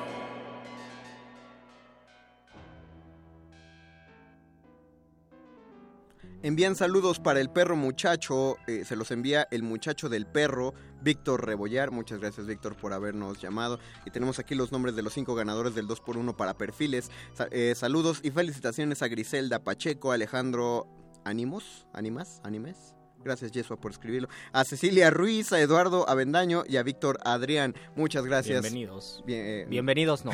Saludos. Bienvenidos al, al mundo Felicidades, del iba a decir. Doctor Arqueles. Tengo el hábito de... Feliz Navidad a todos. Feliz Navidad. Gracias, doctor Arqueles, por salvarme con mis lapsos brutus. Feliz Día del Amor y la Amistad. Doctor, hábitos insanos. No, hábitos sanos. Ah. Ya que hablaban ustedes de todos los escritores que acostumbraban tener malos hábitos, yo quiero hablar de uno de los que tenía los hábitos más sanos. ¿Walt Whitman? No, Ay, mira, hay ¿Jesús? otro. ¿Jesús? no, Ah, Buda. no. Bob Marley. no voy No. a intentarlo más. No, ya. Emmanuel Kant. Ah, Ah, ya ves. Ah, De Emmanuel. Kant se cuenta que en la aldea en la que él habitaba, la aldea de Königsberg, él todos los días hacía lo mismo de manera metodológica. Ok. Tanto así, Mario Conde, que cuando el señor Emmanuel Kant pasaba sobre una avenida a determinada hora y preguntabas qué hora era, por ver en qué recorrido, en qué parte del recorrido se encontraba el doctor, el doctor Kant. Podía decir la hora exacta. Exactamente. Wow. Eso, y ese es uno de muchos de sus hábitos sanos que lo llevaron a volverse uno de los filósofos más importantes de la historia. Pero una rutina tan estricta es un hábito sano. Me parece que puede serlo. Justo hay, un, hay una delgada línea en, en el asunto y en el límite de volver los hábitos enfermizos en el sentido de que la mera repetición de ellos de manera mecánica nos hace una especie precisamente de máquina. Es decir, yo puedo escribir todo el día, yo puedo leer todo el día y eso va a desgastar mis sentidos, me va a hacer perder peso, me va a hacer perder condición física, mi piel se pondrá pálida. Sin embargo, si aprovecho eso y no me voy al extremo y desarrollo una serie de hábitos que sean benéficos o que me permitan desarrollar mejor un cierto talento o cierta capacidad, es lógico y es natural pensar que de esa manera creceré dentro de esa especialidad en la cual de- dentro de esa especialidad en la cual me estoy desarrollando. O sea, voy a crecer, si leo todos los días voy a crecer en, pues, en conocimiento, depende de lo que. Exactamente. Y si haces ejercicio, crecerás en forma física. Y así con cualquier cosa. El asunto precisamente es, como decía el oráculo de Delfos, la pequeña marquesina a la entrada del oráculo de Delfos, nada en demasía. Entonces, un hábito, cuando es llevado al extremo, cuando se vuelve algo que hacemos Ya se vuelve demasiado, adicción, ¿no? se vuelve enfermizo, se vuelve un hábito insalubre. Pero podemos ver a estas figuras que ustedes también ya mencionaban, Buda, Jesucristo, el mismo Walt Whitman, en el caso de Kant, así muchos otros seres vivos, seres humanos, han desarrollado prácticas que les han ayudado a crecer, a ser mejores, a través de su trabajo, para obtener una especie de justo salario por lo que están haciendo. Ok. Por ejemplo, Jesús caminaba para pensar, cosa que está científicamente sostenida. Y dicen que había algunos que escriben al caminar. Caminan y escriben.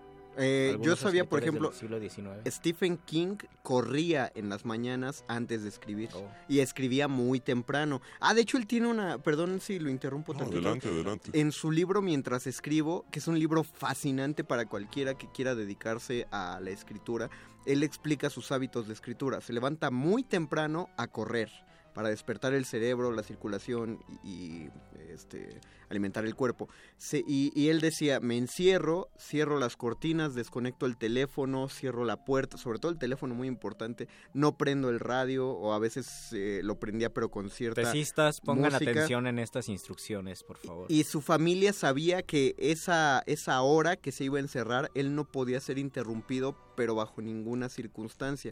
Y a partir de ese momento él decía, hay que escribir sin, sin juicio crítico en ese momento, es decir, hay que vomitar palabras. A ese ritmo, él podía escribir eh, de 50 a, a 80 páginas de un tirón. Y de ese modo, en una semana, lograba acabar una de sus novelas que son de estos monstruos inmensos. Ahora uno dirá, pues qué falta de estilo. No, porque acababa la novela, la guardaba y a la siguiente semana empezaba a escribir otra historia. Y después de ocho o nueve meses que había olvidado el otro relato, lo sacaba y lo leía para empezar a corregir.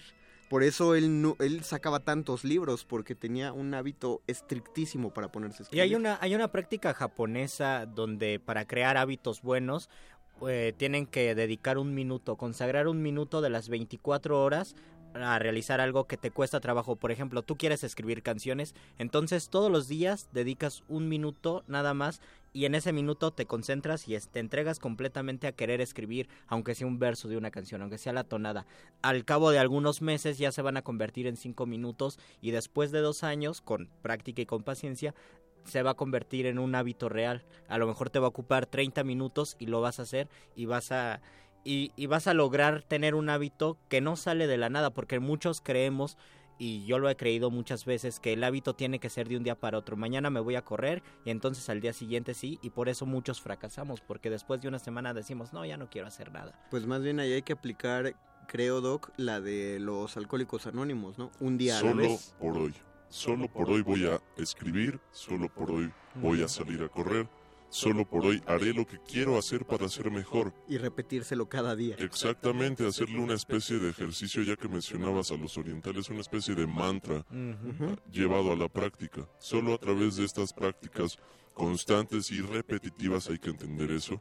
La repetición lleva al perfeccionamiento. Tal vez no a ser perfecto, pero así a mejorar en algo. Eso, es, eso me parece absolutamente correcto. Y, y para cumplir eso, Luis, que dices que, que se evite el hoy ya fracasé, hoy ya no lo hice, hay que tener paciencia, pero mucha. Eh, en, en lo que sea, uno aprende a tocar un instrumento musical, uno quiere escribir una novela, uno eh, quiere eh, hacer ejercicio, lo que sea, tienes que saber que no vas a ver resultados en una semana, no va a salir esa novela en un mes, eh, no vas a volverte muy bueno en la guitarra en tres meses. Uno, Don Agus lo sabe, uno no aprende así, uno no domina la operación de cabina en un año, sino es mucho tiempo de ahí pararse Y es una de las grandes de los grandes obstáculos del mundo posmoderno que queremos resultados inmediatos aquí y ahora. Puras sopas instantáneas de talento. Eso es lo Oh, que es verdad. la conclusión del doc es buenísima, creo que con eso deberíamos cerrar Me parece bien, Mario el Conde. Muerde Lenguas de hoy. El próximo miércoles, recuerden, empezamos en punto de las diez y media de la noche. Seguiremos hablando acerca de hábitos sanos, hábitos insanos. Eh, mientras tanto, ah, me parece que hay un comentario en... Perdón, es que es, es un hábito bastante... Es un, es un hábito sano buscar Nos escribe. Lucy Marlene Orozco Hernández. Estoy escuchándolos desde Argentina y mi mal hábito es querer escuchar en demasía la voz guapa de Luis Flores. ¿Tienes fans, Tengo, fans tengo el hábito de tener la voz guapa. eh, eh, para los argentinos? Ajá, para los argentinos. Pues mándale un saludo a Luis Marlene. Lucy Marlene. Cuando menos. Muchas gracias por tu comentario y qué bueno que tienes ese hábito. Sí, definitivamente oírnos es un hábito insano, Doc. No, yo creo que es muy sano. Yo creo que dejamos algo a todos nuestros queridos muerdescuchas. Ojalá sea así. De aquí el miércoles voy a, perdón, de Sí, aquí sí, el sí. miércoles lo que voy a hacer, no dejaré tarea, bueno, no dejaré ninguna recomendación, voy a buscar eh, algunas formas que yo he recopilado para eliminar malos hábitos Ah, y se las voy a compartir, porque todos tenemos malos hábitos y eso es lo que nos impide hacer tantas cosas que queremos hacer en el Así mundo. que ya saben, el miércoles seremos un libro de autoayuda, un audiolibro de autoayuda para ustedes. ¿O no? No, no. ¿O no? No, no. ¿Qué pasó? Bueno, yo sería un hábito de autosabotaje. Yo explicaré cómo es que el hábito se relaciona con los vicios y las virtudes. Oh, qué maravilla. Muchachos. Fascinante, Doc. Defendiendo el hábito. Va a estar bueno miércoles a las diez y media de la noche. Por ahora, no le cambie a Radio Educación, quédese en Radio UNAM porque va a venir cultivo de ejercios. Y ya saben que esos muchachos siempre se ponen bien cotorros. Pero antes de cultivo de ejercios, la nota nuestra, las noticias frescas del día en el último rincón de la noche. Agradecemos al productor Betoques, a Yesua que estuvo apoyándolo en este momento, a Eduardo Luis. Gracias a Agustín Mulia en la operación técnica. Sin usted no somos nada, don Agus. Se despide de este micrófono el mago conde. Luis Flores del Mal. Y el doctor Arqueles. Esto es la resistencia.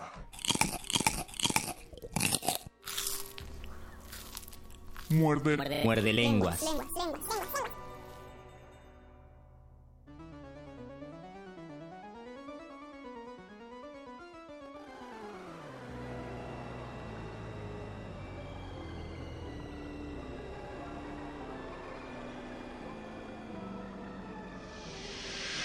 Somos unos preguntones alegres e insatisfechos, que en la radio damos hechos y más interrogaciones.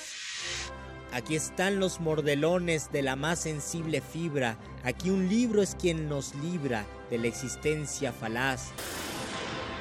Todo eso y mucho más en el muerde lenguas vibra.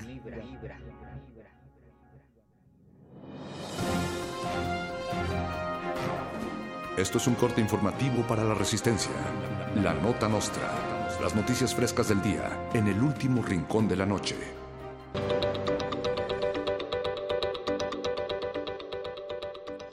Se descubrió que Paloma Merodio, la mujer propuesta por Peña Nieto para ocupar la vicepresidencia del INEGI, es en realidad Peña Nieto. A través de un comunicado, la versión trans del presidente declaró que su sueño siempre fue ser presidente de día y vicepresidenta de noche. La solicitante ha generado polémica por no contar con la experiencia ni el grado de estudios requerido para el puesto. Sin embargo, acusó a los senadores de obstaculizar sus objetivos debido a sus preferencias sexuales y llamó a promover la diversidad. El presidente de los Estados Unidos, Donald Trump, propone construir el muro de la frontera con las pirámides de Teotihuacán. El objetivo es reducir costos y que a la larga sea declarado patrimonio de la humanidad. El muro que estará custodiado por francotiradores fuertemente armados también será un atractivo turístico. Contará con espectáculos de luz y sonido, cuatrimotos como las de la Marquesa y torneos de juego de pelota. No se permite el acceso a mexicanos. El periodista, escritor y sexólogo Esteban Arce recibió el premio Esteban Arce por ser el mejor Esteban Arce. Esteban Arce, quien desde hace años desarrolla una ardua labor de protección de los valores familiares, fue galardonado por el mismo Esteban Arce. Esto no hubiera sido posible sin Esteban Arce, declaró Esteban Arce, y agregó que se esforzará diariamente en ser un mejor Esteban Arce. Esta nota fue redactada por Esteban Arce y patrocinada por la Fundación Frente Nacional por la Familia Esteban Arce. El juez Porky rompe el silencio y revela que fue víctima de la banda de violadores que ayudó a proteger. El juez que otorgó un amparo al mi rey Diego Cruz reveló que días antes de su detención el acusado junto a sus amigos le tocaron los pezones, le metían las manos debajo de los pantalones y finalmente le metieron los dedos por debajo del calzón y se los introdujeron en distintas cavidades. El juez ya interpuso una denuncia por frotamiento accidental y recibe ayuda psicológica porque dice que además lo molestan en redes sociales. En este país asusta que el mismo juez nos agreda y que el dinero interceda en una demanda justa. Solo al cochino le gusta regodearse en la inmundicia y es tan grande la, codicia por ensuciar la nación que los mismos jueces son quienes violan la justicia.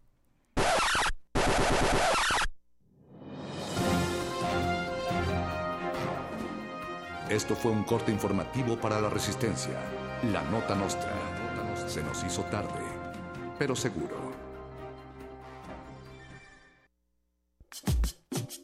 Yo veo, en las noticias que los niveles de delincuencia, secuestros y corrupción están muy elevados y que cada vez hay menos educación. ¿Por qué se pierde el respeto a nuestros mayores, a nuestros vecinos, a nuestro país?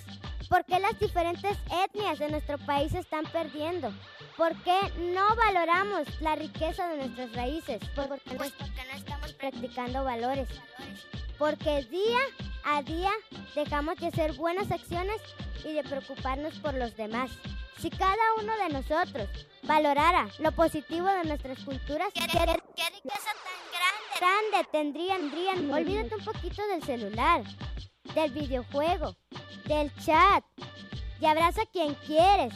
Háblale personalmente y los lazos del amor y los valores aumentarán. Respetemos la diversidad cultural, respetemos nuestra sociedad, hagamos una sola cultura, la, la, la cultura de la paz. Resistencia modulada. Código Amarillo. Se le solicita a toda la resistencia tomar sus posiciones. Nuevas muestras musicales están por llegar. Manejen los caldos sonoros con extremo cuidado. Si tenemos suerte, un nuevo virus podría nacer. Inicien descontaminación para entrar al laboratorio de cultivo de ejercicios.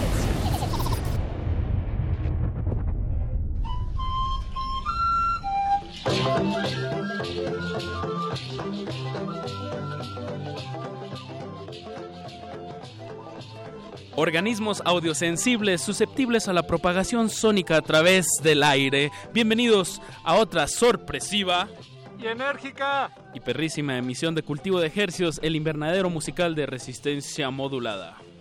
Es el invernadero musical de resistencia modulada, donde se germinan y propagan las nuevas propuestas musicales que hacemos llegar hasta sus oídos. Por el 96.1 de FM XEUN, Radio NAM, transmitiendo con 100.000 watts de potencia desde el Valle de México. Y llegamos al mundo entero a través de nuestro portal en línea www.resistenciamodulada.com y haciendo temblar el hueso más pequeño de su oído, mi colega Apache o Raspi. Paquito de Pablo, hoy es abril 3 del 2007 y siendo las 22 horas con 25 minutos, damos inicio a este experimento radiofónico que hemos titulado Cultivo de Ejercios. ¿Qué va a acontecer el día de hoy, Paquito?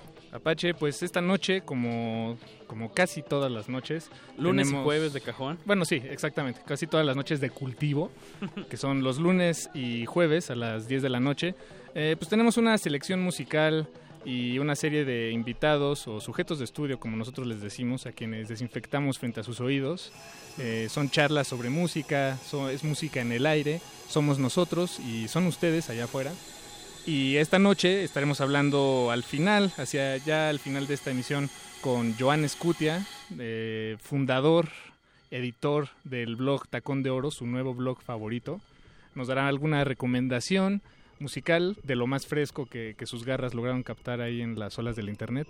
Pero antes de ello, el plato fuerte de esta noche son pues nuestros invitados que nos visitan desde Argentina y se trata de la banda Ese Perro. Y aquí en cabina nos acompañan tres de, tres de cinco. cinco, o sea, el 60% de todos los integrantes. Tenemos aquí a Rocco, a Pedro y a Mauricio. Bienvenidos. Muchas gracias por la ¿Cómo invitación. andan? Gracias. Gracias por venir. Bienvenidos. Eh, pues desde Buenos Aires. Andan, andan aquí, an- andan de gira eh, y pues tienen algunas fechas importantes, pero sobre todo pues vamos a, a dar muestra de, de su música. Eh, chicos, pues ¿cómo, ¿cómo los ha tratado la Ciudad de México? Tremendo, tremendo. Muy contentos. Eh, sí, sí, la verdad que no fue fue linda la, la llegada acá y encontrarnos con esta ciudad que la verdad que no- no- nos gusta mucho, no sé por qué nos encariñamos de golpe, nos- queremos el barrio, ya Sabemos como por que- qué, sabemos por qué. ¿Sí? ¿Por qué? Pero- ¿Por qué? Y... eh, Rocco.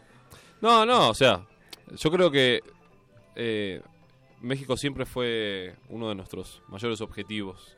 Eh, y hoy lo hablábamos justo de, de la de así de la admiración mutua eh, musicalmente, ¿no? Entre Argentina y México. Digamos, compartimos un montón de artistas, como nosotros somos fanáticos de Café Tacuba y de Natalia Lafourcade Claro, claro. y eh, no sé, un montón de bandas. Eh, creo que acá son fanáticos también de, De Sumo y Sumo, de Spinetta y de Charly Cerati. García. Así que la verdad que teníamos muchas ganas.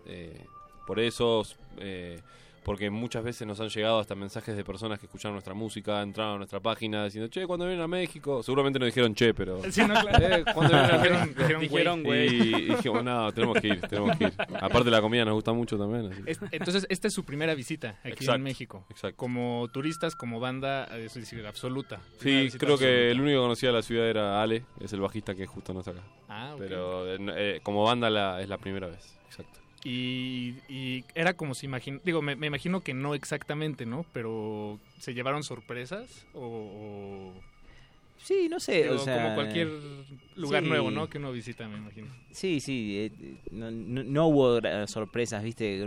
No sé, va, por lo menos yo no tenía construido una imagen de México como eh, esta- es así o asá, no sé, como la verdad que en ese sentido no, fue solamente lindo, llegamos y, y, estamos, y estamos cómodos, nos, nos parece parece muy muy copado, como decimos nosotros. Muy copado. Sí. ¿Eso, es, eso es cómodo o, o como... Sí, es- No, muy copado, está buenísimo. Es que Ah, está bueno. Está chido. Sí, Está, Está chido, exacto. Está chido. Bien, Digo, y, el, copado. y el proyecto ese perro, digo, ya, ya tiene desde el 2008, ya van, digo, ya casi cumplen los 10 años. Y leía que ya han hecho algunas giras por Latinoamérica y por Europa. Eh, ¿qué, qué tal ha sido esta, este viaje, digo, como proyecto, pues, que los que ahorita los tiene aquí en México? ¿Cómo, cómo los ha, cómo los ha cambiado en, en su pues sí, en su, en su viajar, ¿no? En su exponer la música. ¿Cómo personalmente a qué los ha llevado? Eh, bueno, nosotros tenemos como una... no es que es una costumbre, es que se dio así, que en general, eh, después de una gira grande, eh, grabamos un disco. O Ah, bien. Como Wow. grabamos el disco, nos fuimos a tocar a Latinoamérica, estuvimos como cinco meses viajando en una motorhome. Eh, hicimos eh, ¿Eso hace Chile, Perú y fue? Ecuador. Esto fue hace ya unos 2012. cuatro... Sí, como 2012, exacto. Órale, cinco meses. Estuvimos cinco meses, hicimos, arrancamos por la parte de la costa de Argentina, después fuimos al sur, Bariloche, bueno, bla, bla, bla, llegamos hasta Ecuador, íbamos a llegar hasta México, era nuestra primera idea, pero ya tuvimos, después de estar una semana viviendo en un, en un, en un taller mecánico, dijimos, "Va- vamos a volver. Eh, bueno, volviendo al tema, es como que siempre después de una gira grabamos un disco y, y creo que nos pasa también porque cada viaje es, es eh, eh, trae, viste, algo muy fuerte para nosotros. Primero porque estamos todo el tiempo juntos, vivimos juntos. Eso ya humanamente es como Una que nos familia. hace crecer. Eh, y después eh, en, en todo, en la gente, en los paisajes, todo nos lleva a, a crear algo nuevo. Eh, y esta gira, bueno, se inició, estuvimos ahora tocando en el South by Southwest, Ya. así que se De inició ahí ahí. vienen, de ahí vienen, por De ahí venimos, Ujú. eh, y bueno, por suerte nos, nos decidimos y vinimos para acá. Y además llevan ya casi, me- decían, un mes fuera es- esta gira, ¿no? De Argentina. Sí, exacto. ¿Qué, sí, qué más han visitado? Eh, y arrancamos el primer el, el primer show fue en San Antonio. No, en, en San Antonio, ¿no? Sí. No, no, no, en, en Dallas. En Dallas. Houston. Mm, eh, el primer show fue No, el de la San Antonio cervecería. fue Sí. Claro. Claro, Eh, ese fue en eh, San Antonio. No. No, San Antonio No, creo que San fue... Antonio es abajo No, estamos como confundidos. San Antonio fue cuando... Sí. No, no, San Antonio fue antes del, del festival. Claro, fue... San Antonio es abajo de Austin. Ah. El primero fue en Dallas, después hicimos Houston. ¿no? Houston, exacto. Pasa que hicimos dos shows en Dallas. Hicimos ah, el hicimos primero... dos. Claro, estuvimos en Dallas tocando, después nos fuimos a Houston, después volvimos a Dallas. Claro. Eh, que tocamos en un festival de música latinoamericana que te contaba ahí fuera del aire, que estuvo increíble. y después de ahí fuimos directamente a tocar al, al festival. Y bueno, vinimos acá, estuvimos este fin de semana en Puebla y en Irapuato.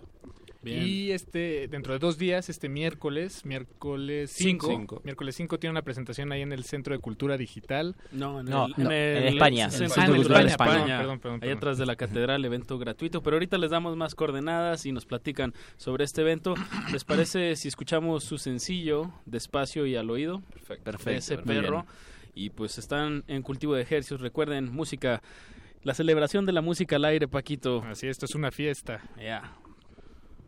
Cultivo de Hercios. Hercios, hercios, hercios, hercios, hercios, hercios, hercios.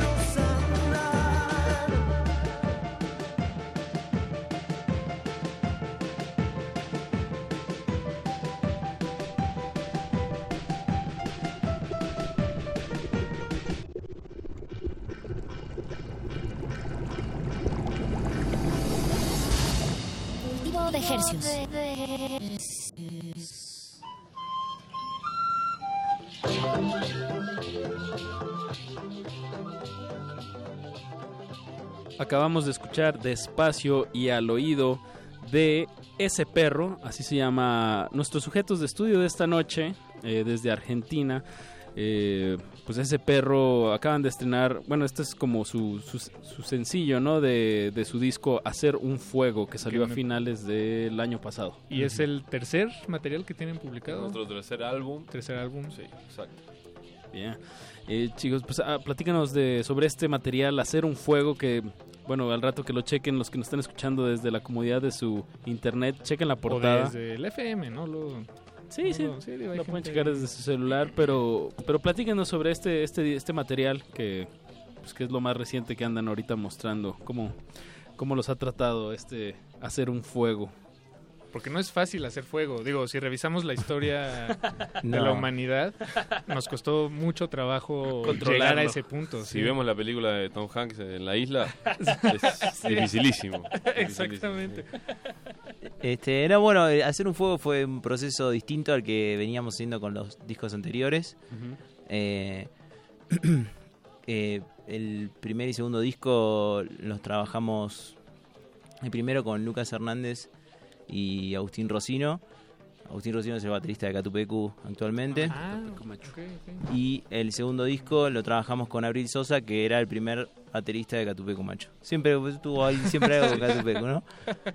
Y bueno, y el tercero, eh, ya nosotros también como más, eh, un poco más maduros, en, en, tanto en lo artístico como en la parte de técnica y todo, algunos de nosotros nos, nos, dedicamos también a eso, eh, decidimos afrontarlo, en, en, principio fue como afrontarlo solos y después conseguimos, eh, dimos con Alejandro Zapiola, que es el productor artístico de, y técnico de, de, este tercer disco, y nos planteamos de, de trabajarlo de una manera distinta, veníamos mucho con con querer llegar a resultados en los discos anteriores que a veces se nos complicaban en, en, en, cuanto a audios, en cuanto a la ejecución, a la estética que se buscaba.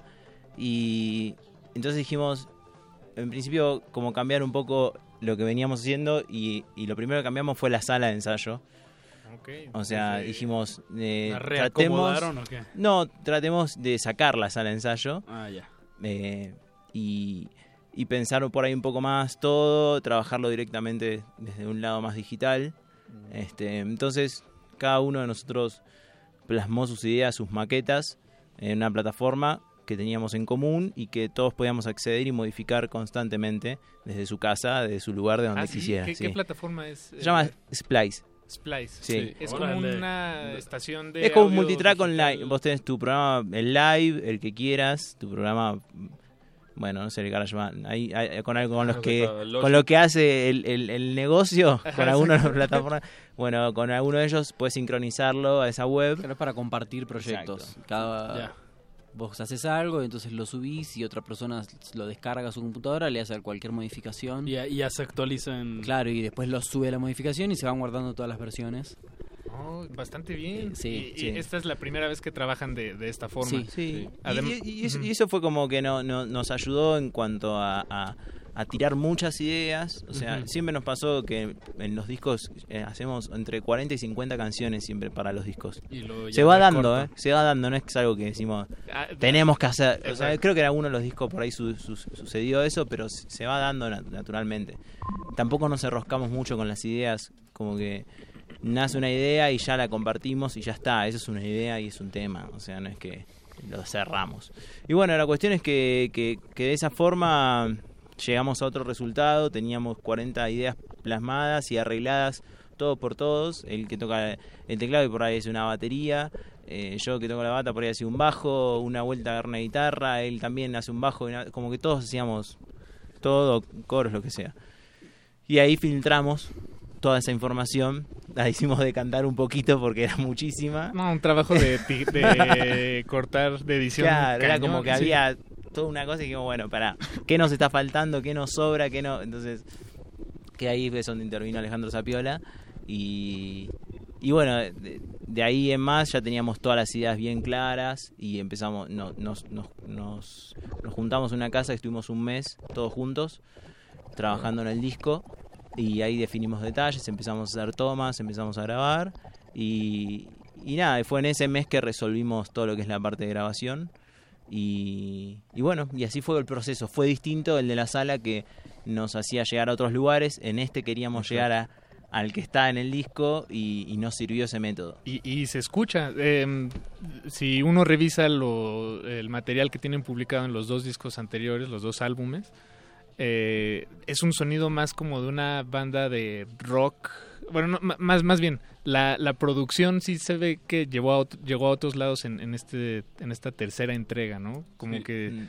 es más, como dices, más digital, un poco más electrónica a ratos, digo, manteniendo claro. cierta esencia, pero es muy interesante cómo desde el proceso pues cambian los resultados, Cambia, ¿no? Sí, completamente. Sí, sí, sí, la verdad es que en, en, el, en el orden así de los discos es como que el primero realmente es canción más rockera, así con mucha distorsión. Las y partes, ¿no? Se llama con las partes. Eh, y ya el próximo eh, empezaremos por, por, los horizontes, perdón, me trabé.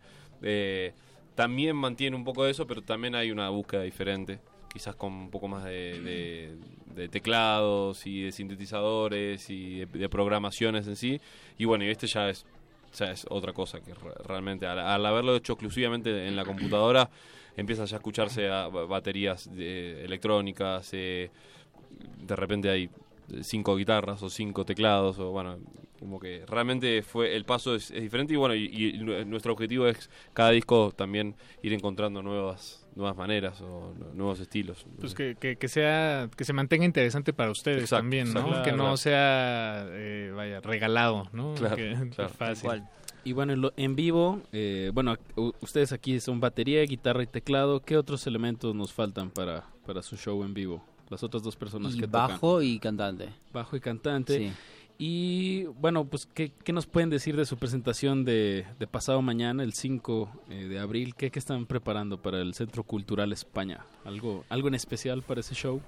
Eh, yo creo que eh, el show va a ser especial porque creo que va a ser especial para nosotros en, en principio porque de alguna forma es como creo que el, el Centro Cultural de España lo, lo, lo, lo, lo tenemos como propio, ¿no? Como que dijimos, ese tiene que ser nuestro show de México. Yeah.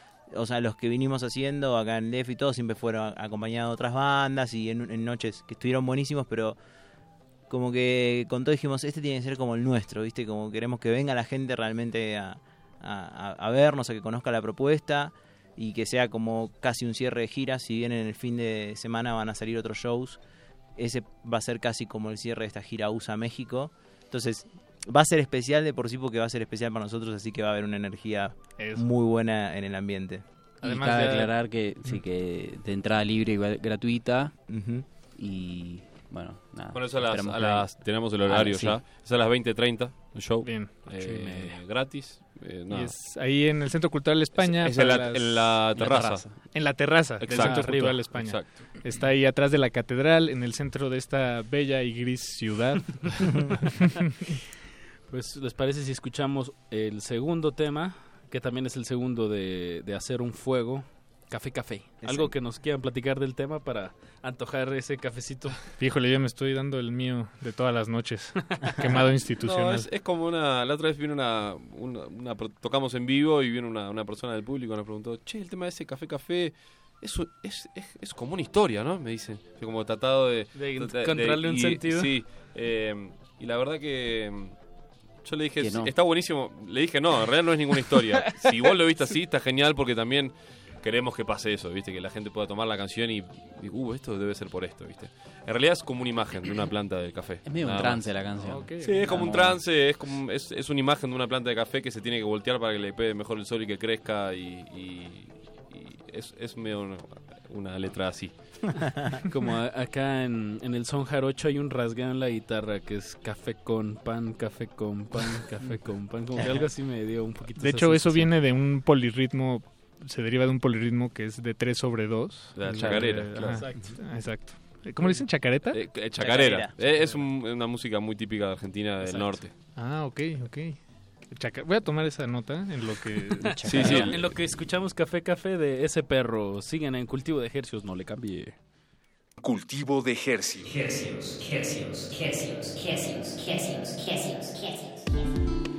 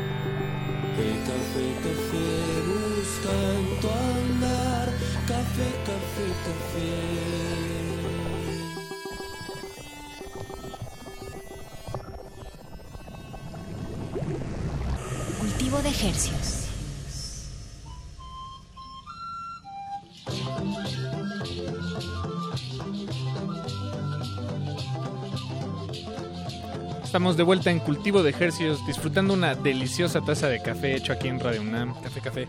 Eh, lástima que esta taza se hizo a las 3 de la tarde. Pero mantiene su cafeína, Paqui. Mantiene su cafeína y su frescura. Y bueno, escuchamos Café Café de Ese Perro, la banda que nos acompaña esta noche en cabina, a quienes estamos disectando frente a sus oídos. Y muchachos, llevan ya un mes fuera de casa y este domingo se regresan a Argentina. ¿Ya tienen ganas de regresarse? ¿Extrañan a su familia, a sus colegas?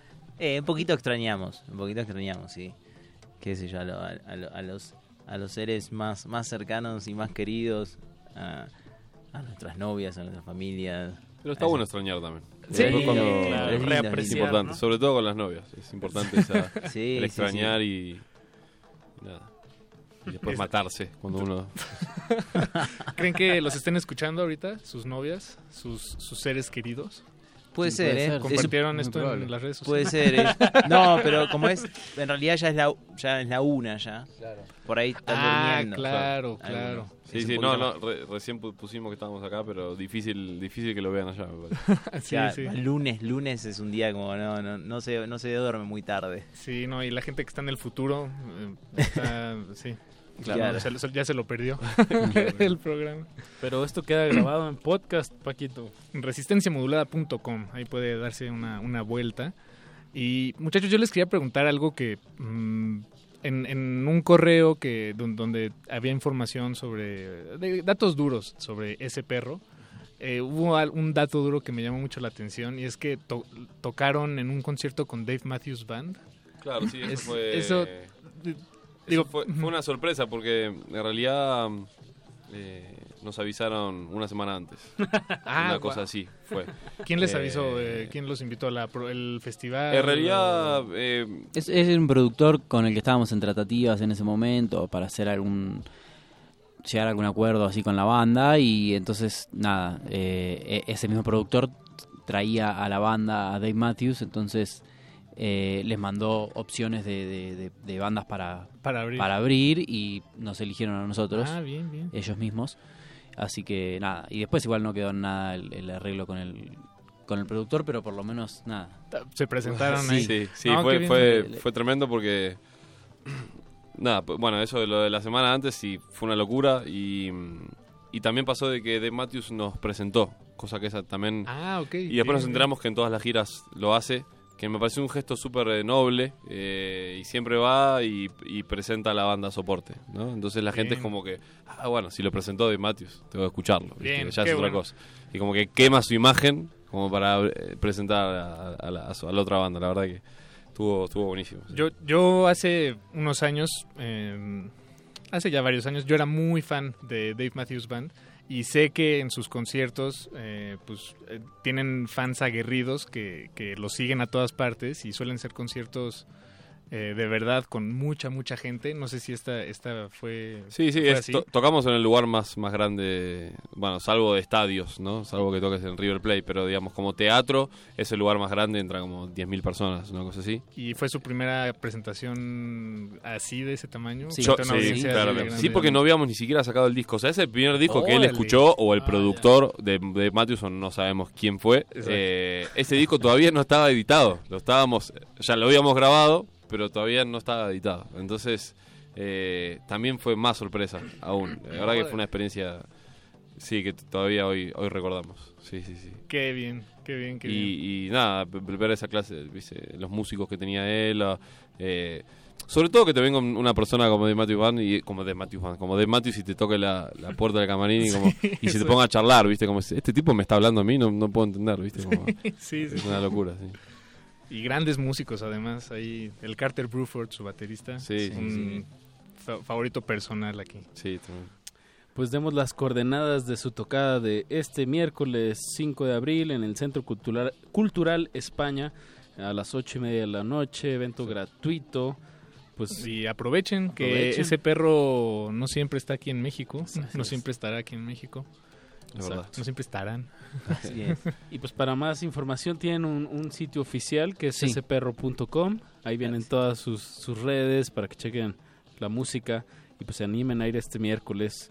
Eh, pues nos estamos llegando al final de este cultivo de ejercios. Eh, Bueno, al, al- todavía queda el Ah, el tacón de oro, el tacón cierto, de oro. Paquito. Sí, sí. Bueno, pero hay que despedir a nuestros sujetos de estudio con Hay un final, que es la primera canción de Hacer un Fuego de su último y tercer disco que de estudio. Eh, pues algo que quieran agregar del tema, un mensaje para los niños. que nos están escuchando. No, bueno, viene al pelo porque es en el final de la nota, ¿no? Pero, este, no, no, creo que este tema también eh, marca un poco el concepto eh, de- del disco, así que, nada, espero que lo puedan, eh, lo puedan apreciar. ¿Habla sobre la muerte, de casualidad? Eh, no O ya, ya estoy, ya Ya estoy sonando como el niño fan del café café. Sí, uno a veces toma la- la- el, el final siempre como, como la muerte, y así lo es. Pero en este caso no, no es estrictamente sobre eso, pero Claro. sí sobre un recordatorio de que hay un final. Cierto. Y tenés que disfrutar. Y hay que, No, hay que activar. A veces se olvida que hay un final de, cual- de las cosas, ¿no? A mí se me olvida que hay un final. De hecho, ya tenemos que irnos eh, porque hay un final. hay un final de esto también. Ese perro, muchas gracias por venir, chicos. Gracias Muchísimas gracias chicos. por Muchas bonita- gracias, Rocco, Pedro, Gracias por Mauricio. Gracias. Muchas gracias. Ah, eh, uy, ¿se puede? Ah, por ¿Estamos al aire todavía? sí. No, aclaro las redes, porque no sé si las, las Por dijimos. favor, por favor, Que es- en todos lados somos ese perro. Spotify, eh, Apple Music, eh, Facebook. Y el único que cambia es Instagram, que es eh, ese perro pic. Ese perro pic. Sí, PIC. PIC. Perfecto. Eh, nada, eso, para que nos puedan buscar y likear. Eso, enterado. Eso. Pues escuchemos Hay un final. Ese perro. Cultivo de Hercios. Hercios, hercios, hercios, hercios, hercios, hercios, hercios.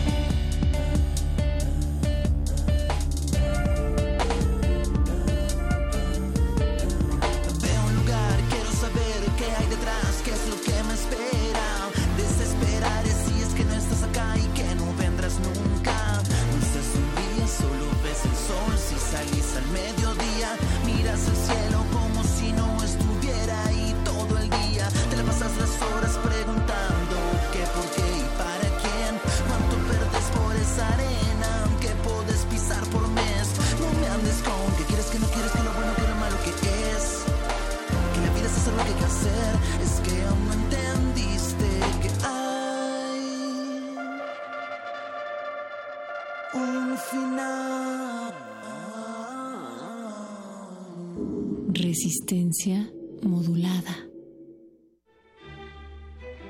Primer movimiento, un espacio de reflexión y análisis. Escucha a Luisa Iglesias y Juana Inés de esa. De 7 a 10, muy tempranito, siempre en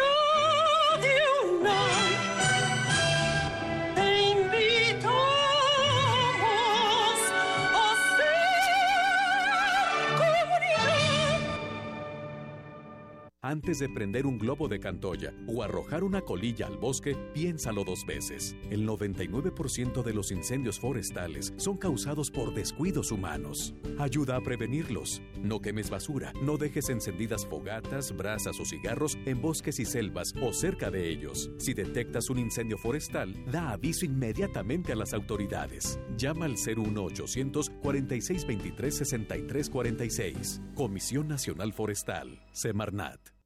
Los mayores expertos del medio han sido convocados para enfrentarse a otros agentes encubiertos en una sesión musical que apelará a lo mejor de su inventiva y su dominio de la composición instantánea. Los improvisadores. Un músico visible y otro incógnito mezclarán sus estilos y destrezas en una serie de conciertos exclusivos para Radio UNAM. Martes 4 de abril, 13 horas. Agente número 1, Gustavo Nandayata. Agente número 2. El encuentro será en la sala Julián Carrillo de Radio UNAM, Adolfo Prieto 133, Colonia del Valle. La entrada será libre. Porque en abril los músicos también juegan. Radio UNAM. Los independientes. Los de editorial emergente. Los artesanales. Aquí se reúnen las alternativas literarias. Los otros libros. Tianguis de apoyo a la diversidad textual. Del 28 al 30 de abril. Adolfo Prieto 133, Colonia del Valle. Entrada libre. Descubre novedades editoriales y llévate grandes sorpresas. Radio UNAM.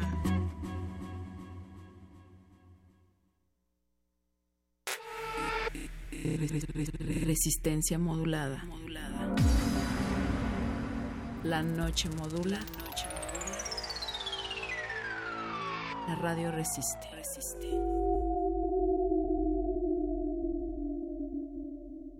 Cu- cultivo de Hercios.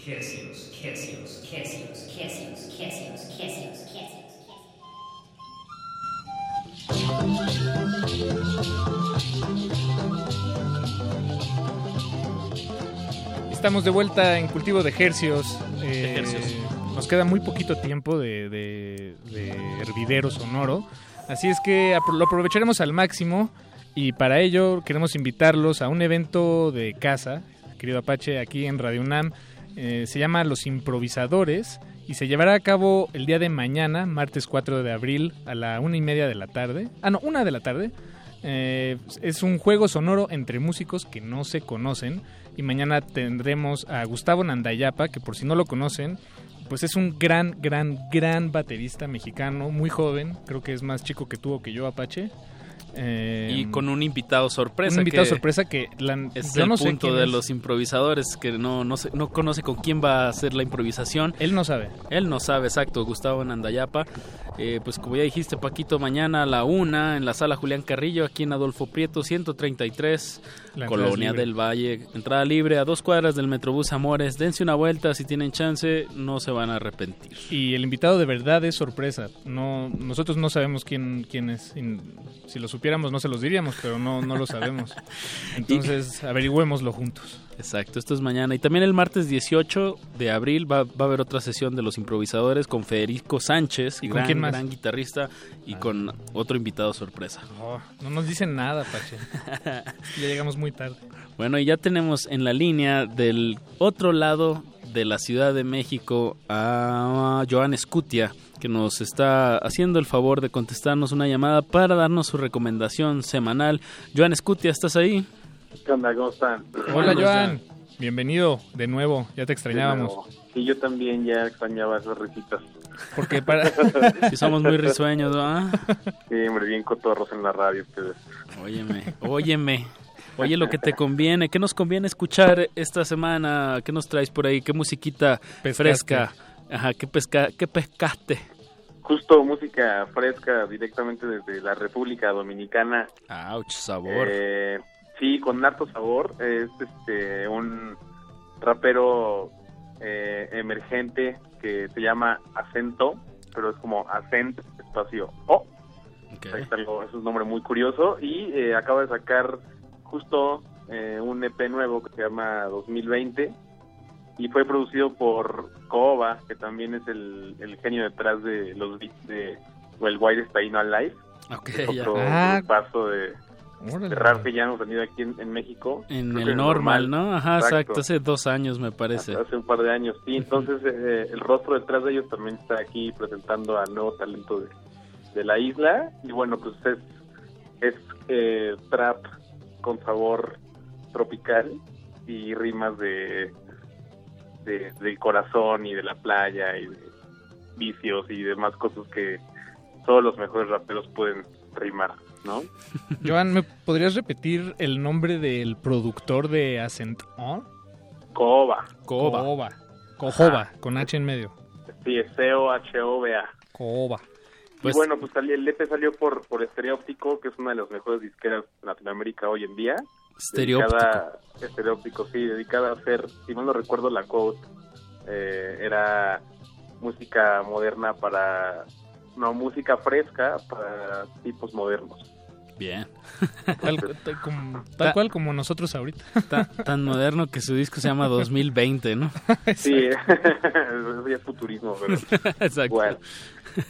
Pero está padrísimo, tienen una vida que no se van a repetir.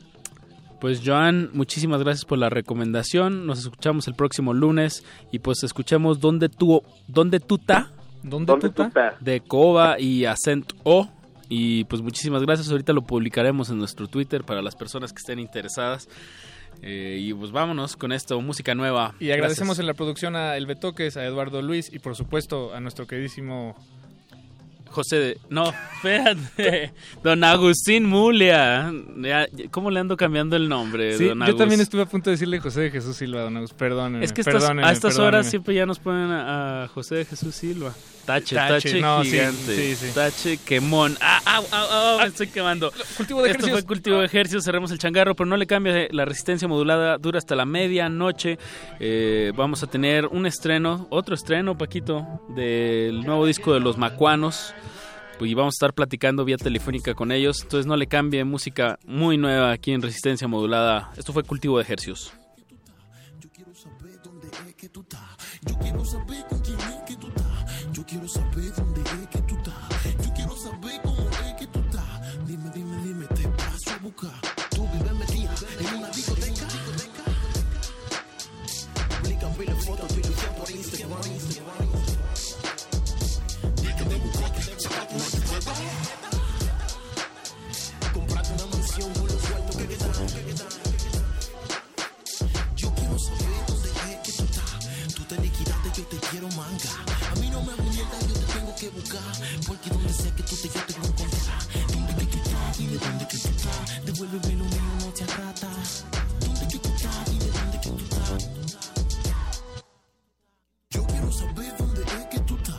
quiero saber con quién es que tú estás. Yo quiero saber cómo es que tú estás. Yo quiero saber dónde es que tú estás.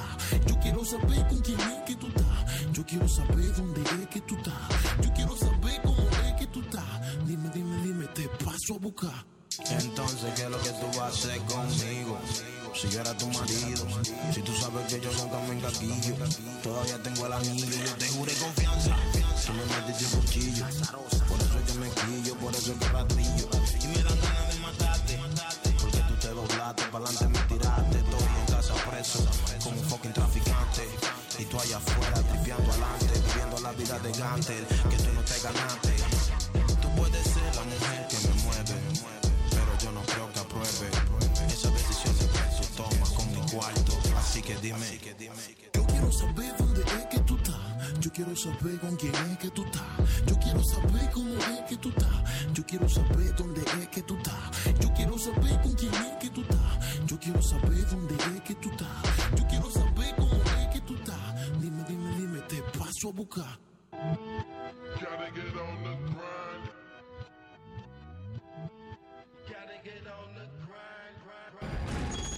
El experimento se ha completado de manera satisfactoria. El cultivo está hecho. De ti depende que germine en tus oídos. Buen trabajo, Resistencia. Hasta la próxima misión. Hasta la próxima misión.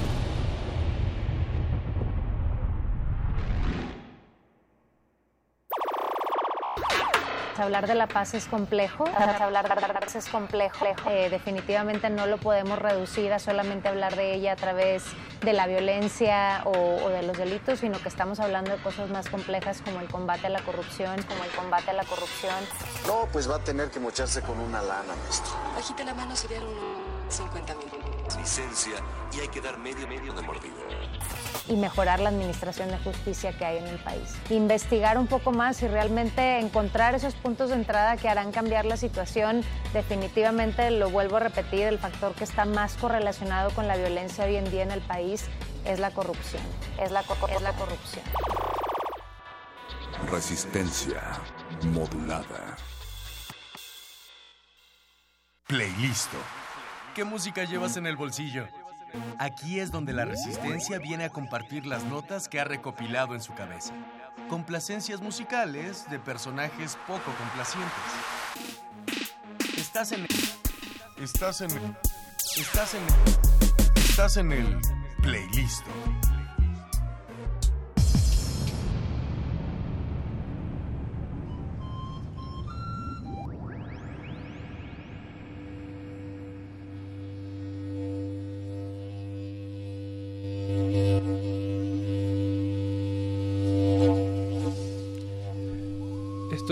Escuchando es Los Macuanos de su primer disco El Origen. Hoy estoy con mi compañero Apache Raspi. Hola. Muy buenas noches a todos ¿Cómo los estás? escuchas que siguen atentos. Eh, bueno, sí, hoy este play disco es más un play. Playlist es más un play disco porque vamos a estrenar el disco epílogo que eh, recién salió el 31 de marzo eh, en National Records de los Macuanos. National Records, una, una disquera bastante importante, ¿no? Eh, Es bastante importante porque National Records eh, se encarga en Estados Unidos de difundir toda la música latina de, de Latinoamérica. Y tiene gente como, bueno, por lo menos de Venezuela ha sacado Amigos Invisibles, ha sacado La Vida Bohem, en- creo que también ha sacado Los Macuanos, Alex Banter también está ahí de Chile. Y bueno, a mí me parece que esto es súper importante. Creo que hasta Norte, que nos dice Beto que es... Ah, cierto. Oye, eh, Eduardo Luis, un verdadero placer. Es la segunda vez que llevamos estos micrófonos. Y Paco, no- Paco se va a poner celoso. Nada, para nada. Estos micrófonos son un verdadero privilegio y pues son de la universidad y son para compartirse. Y la universidad también nos deja compartir estos micrófonos eh, con, con Moy. Con Moy. Moy López Castillo, quien está en la línea eh, de los Macuanos. Los Macuanos son Rubén Torres y Moisés Castillo. Y Moisés López Castillo, los dos los tendremos acá. Y bueno, vamos a saludar a Moy. Moy, ¿nos escuchas? ¿Estás ahí? Moy, ¿nos escuchas? ¿Cómo andas, Moy? ¿Desde, ¿Andas en Tijuana? ¿Dónde andas? Sí, estoy en Tijuana. Ya. Hola, Moy. ¿Cómo va todo por allá? ¿Qué tal el clima? A gusto. A A gu- gusto. Soleado. Ok, chévere. Primavera. en nosotros ah, con Coco Base, cuando existía la superdisquera de internet, sacamos el primer, el primer sencillo de los macuanos eh, llamado Ritmo de Amor, un tema que todos conocen porque creo que fue como uno de los que más pegó en, en todos lados. De hecho, recuerdo que se ganaron como un, como un premio con Red Bull, ¿cierto? Sí, sí, es verdad. Mm, sí, bueno, esto formó parte, eso formó parte de eh, El Origen, lanzado, lanzado en el 2013, y ahora venimos con Epílogo. Eh, entiendo que ya Rubén está en la línea. Sí, también ya anda por ahí Rubén. ¿estás- Rubén, ¿me escuchas? ¿Nos escuchas? Hola. Hola. Hola, Un Rubén. verdadero placer estar escuchando a. Rubén. Y, y la verdad, la radio aquí conectando eh, a los macuanos, porque ellos, uno está en Tijuana y tú, Rubén, estás en Nueva York, ¿no? Sí, en Brooklyn, para ser preciso. Vean, estamos en, este momento radiofónicamente, estamos uniendo de costa a costa a Estados Unidos. ¿Cómo están, que chicos? las fronteras. hay que borrar las fronteras, siendo, siendo pues los macuanos un, proyecto fronterizo, pues aquí lo estamos haciendo en, en Radio UNAM. Salúdense entre ustedes, muchachos. Así es, hola, hola. Saluda a tu primo, Rubén. Rubén. Hola Moy, ¿cómo estás? Tanto tiempo sin verte. Es una reunión familiar. Sí, esto es divertido porque, porque Rubén y Moisés son, son primos y de hecho eh, es cómico porque Rubén ni siquiera es como, o sea, como no nació en, México, pero, pero, pero es mexicano. Eh, se desenvuelve en Tijuana y ahí, eh, de donde también es su primo, empieza como todo este proyecto en el 2009, creo. Mm, cuéntame, ahorita con Epílogo, eh, ¿Cómo fue este proceso? Porque entiendo que no, no, sacan el disco desde 2013. ¿Cómo fue este, este proceso como de producción? Eh, no viven en el mismo sitio. Entiendo que han hecho giras. hace poco estuvieron en, en, Panamá. Pero vamos por partes. ¿Cómo, después que salió el origen, a qué se dedicaron? Eh, pues a tirar pari, mayormente. A perder neuronas exponencialmente. este Y perder fans también. No, este, pues qué te diré, pues sale, sale el origen en el 2000, a finales de 2013, 2013 es el año que nosotros nos vamos al, a la Ciudad de México justamente, armarla, entre comillas. y pues sí, tuvimos, o sea, fue más bien como, yo diría como unos dos años y medio de, gira y de gira y de gira y pues sí nos desgasta, sí nos desgastó un poco, creo. Y en todo ese tiempo yo diría que desde antes de que nos mudáramos al DF, ya habíamos empezado a grabar epílogo. O sea, las primeras canciones que grabamos fueron Sangre Bandera Cruz y El Camotero. Sangre Bandera Cruz la sacamos unos meses antes de llegar al DF y es como la rola que nos vuelve a poner en el, en el mapa, por decirlo así. Después de Ritmo de Amor, que fue como nuestro primer, nuestro primer éxito que nos dio a conocer. Sangre Bandera Cruz sale en un momento como muy, muy crucial y tenso de la, del panorama sociopolítico de México. Está el movimiento Yo Soy 132, está las elecciones a la vuelta, está todo este legado de Calderón, de la guerra del narco. Y no sé, como que tocó ahí un, un nervio o algo, no sé, igual y también estaba pegajosa la rola. y llegamos al DF pues con ese como con esa famita que nos hizo que nos hizo la canción sacamos el camotero. Y tuvimos tuvimos buenas presentaciones tocamos en el primer Boiler Room de México. Este hicimos un muy buen un muy buen episodio con Central 11 por ejemplo que creo que la Apache también tiene tiene un episodio en la misma temporada sí sí 2013 2013 este, justamente sí un año muy loco en general entonces y pasa todo eso y llega el 2014 y regresamos a Tijuana un poco ¿cómo diría? Un poco fritos. Gastados. pero, pero, ajá, pero siguió, o sea, siguió el, el, siguió el disco. O sea, sí, el disco nunca, como que nunca dejamos de grabarlo, pues, ¿no? Y aunque sabíamos que ya había pasado mucho tiempo, y sí llegamos al momento de decir como que, chale, pues ya nadie se acuerda de la banda, ya, ya pasó, pasaron siglos. Dijimos, no, pues sí lo tenemos que terminar, no manches, o sea, ¿cómo no vamos a sacar esto? Y sí, y dicho y hecho, aquí estamos. Epílogo Mucho tiempo después. Muy, y Rubén, epílogo es un nombre pues bastante contundente, ¿no? Digo, ¿a, a, qué, a qué creen que, a qué están haciendo referencia? ¿O, o qué, qué es lo que están, qué discurso están cerrando? ¿O a qué se refieren con epílogo? Para nombrar todos estos temas que ahorita vamos a estar escuchando aquí en Radio UNAM. A ver, Moy, tú respondes a yo ya respondí. De, de costa a costa, desde Brooklyn hasta Tijuana. Moy, ¿qué tienes que decir? Moy ya se está echando un coyotito, ¿no? Ya está dormido. Ah, perdón, es, que estaba calentando mi, estaba calentando mi café. No, epílogo, pues este es la continuación de esta trilogía de discos que ya íbamos retornando, ¿no? Y pues va en línea con el resto de los títulos a origen y también el fin, que son pues, referencias a, no sé, a reflexiones en una novela o en cualquier otro tipo de escritura, ¿no?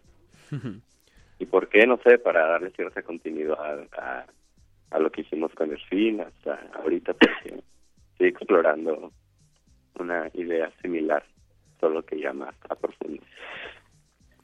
Buenísimo. Bueno, yo creo que podemos empezar a, a escuchar parte de epílogo. Son, on, son 12 tracks que vamos a estar escuchando eh, en lo que queda de, de hora en resistencia modulada. Y bueno, empecemos entonces con Tierra Baldía, que es el primer track. ¿Qué tienen que decir de este primer track, chicos? Eh, pues mira, ese track lo compusimos en conjunto. Bueno, el título es una referencia al. al no, no, quiero sonar muy pretencioso, pero ahí les va. El título es una referencia al poema de T.S. Eliot, La Tierra Baldía, Wasteland. Okay. sí, así que poeta. Ya valió. Ya valió. Este, tú, Eduardo, que eres Órale, poeta. ¿qué, ¿qué suena ahí eso? atrás? Alguien está moviendo una mesa. O... Me está diciendo poeta, pero, por favor. Ah, perdón, perdón. Estoy, estoy, diciendo eh, Eduardo Poeta. Pero este, esa canción se compuso en conjunto con eh, la, la, que sigue, Los Miedos y Los de Arriba. Entonces empezamos a componer esas tres canciones como una pieza y de ahí sale la idea de, de hacer el disco, los 33 minutos del disco, de hacerlos completos como una sola pieza, ¿no? Entonces sí dio como apertura a una idea más grande, digamos. Buenísimo, está bien. Yo creo que entonces vamos a empezar a escuchar eh, Tierra Baldía eh, y los contactamos a mitad de disco para seguir conversando con los macuanos desde Nueva York y Tijuana. Es la primera vez que hacemos este enlace así. Wow. Muy bien, muy bien. Me gusta. Chicos, pues tómense su cafecito, súbanle a su radio y pues vamos a escuchar epílogo de los macuanos. Ahorita regresamos con ustedes.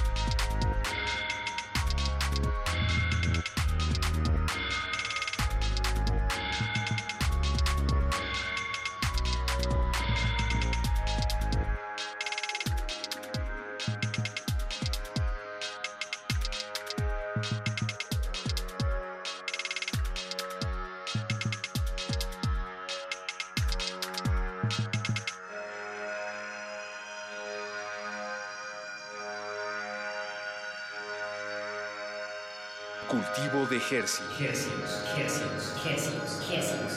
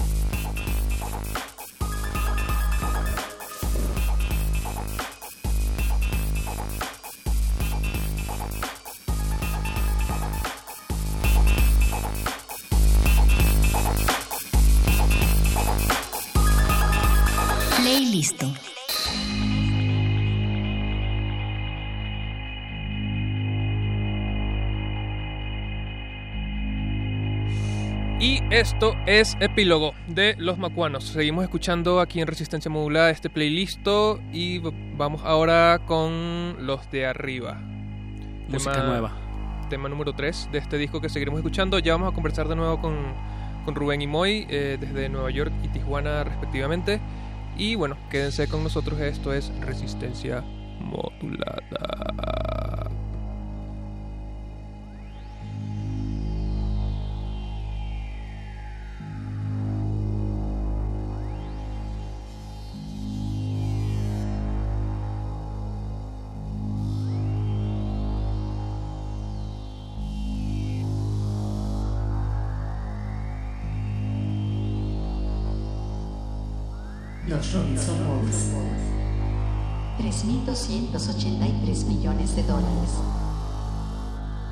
Salinas Pliego.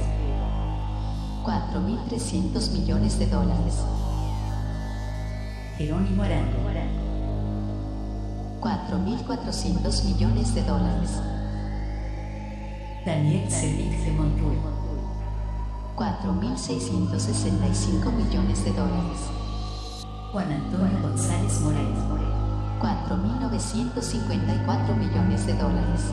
María Asunción Arango Zabal. 5.500 millones de dólares.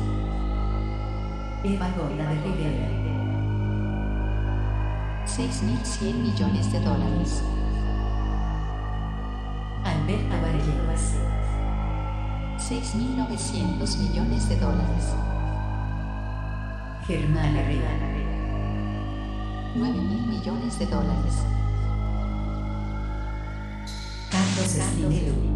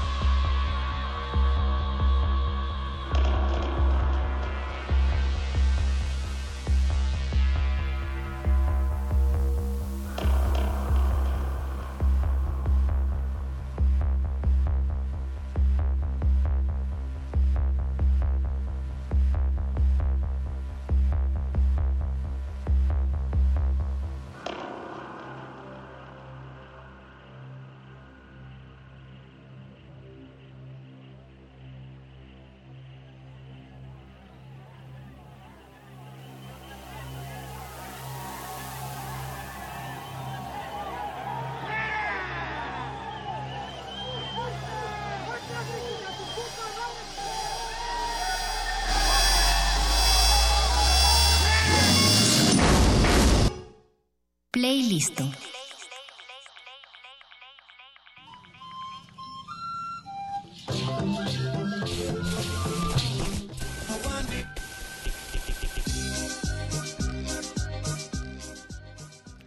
Seguimos en Resistencia Modulada. Esto es Playlist. Estoy con mi amigo Apache Raspi. Que más bien hoy es Play Disco porque nos estamos dando a la tarea de poner con, bueno, lo que alcancemos de aquí hasta la medianoche del nuevo disco de los Macuanos, Epílogo, que salió el 31 de marzo.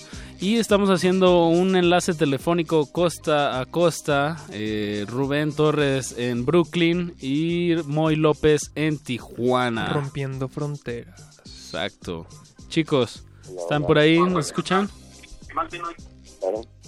Ahí, aquí seguimos en resistencia modulada.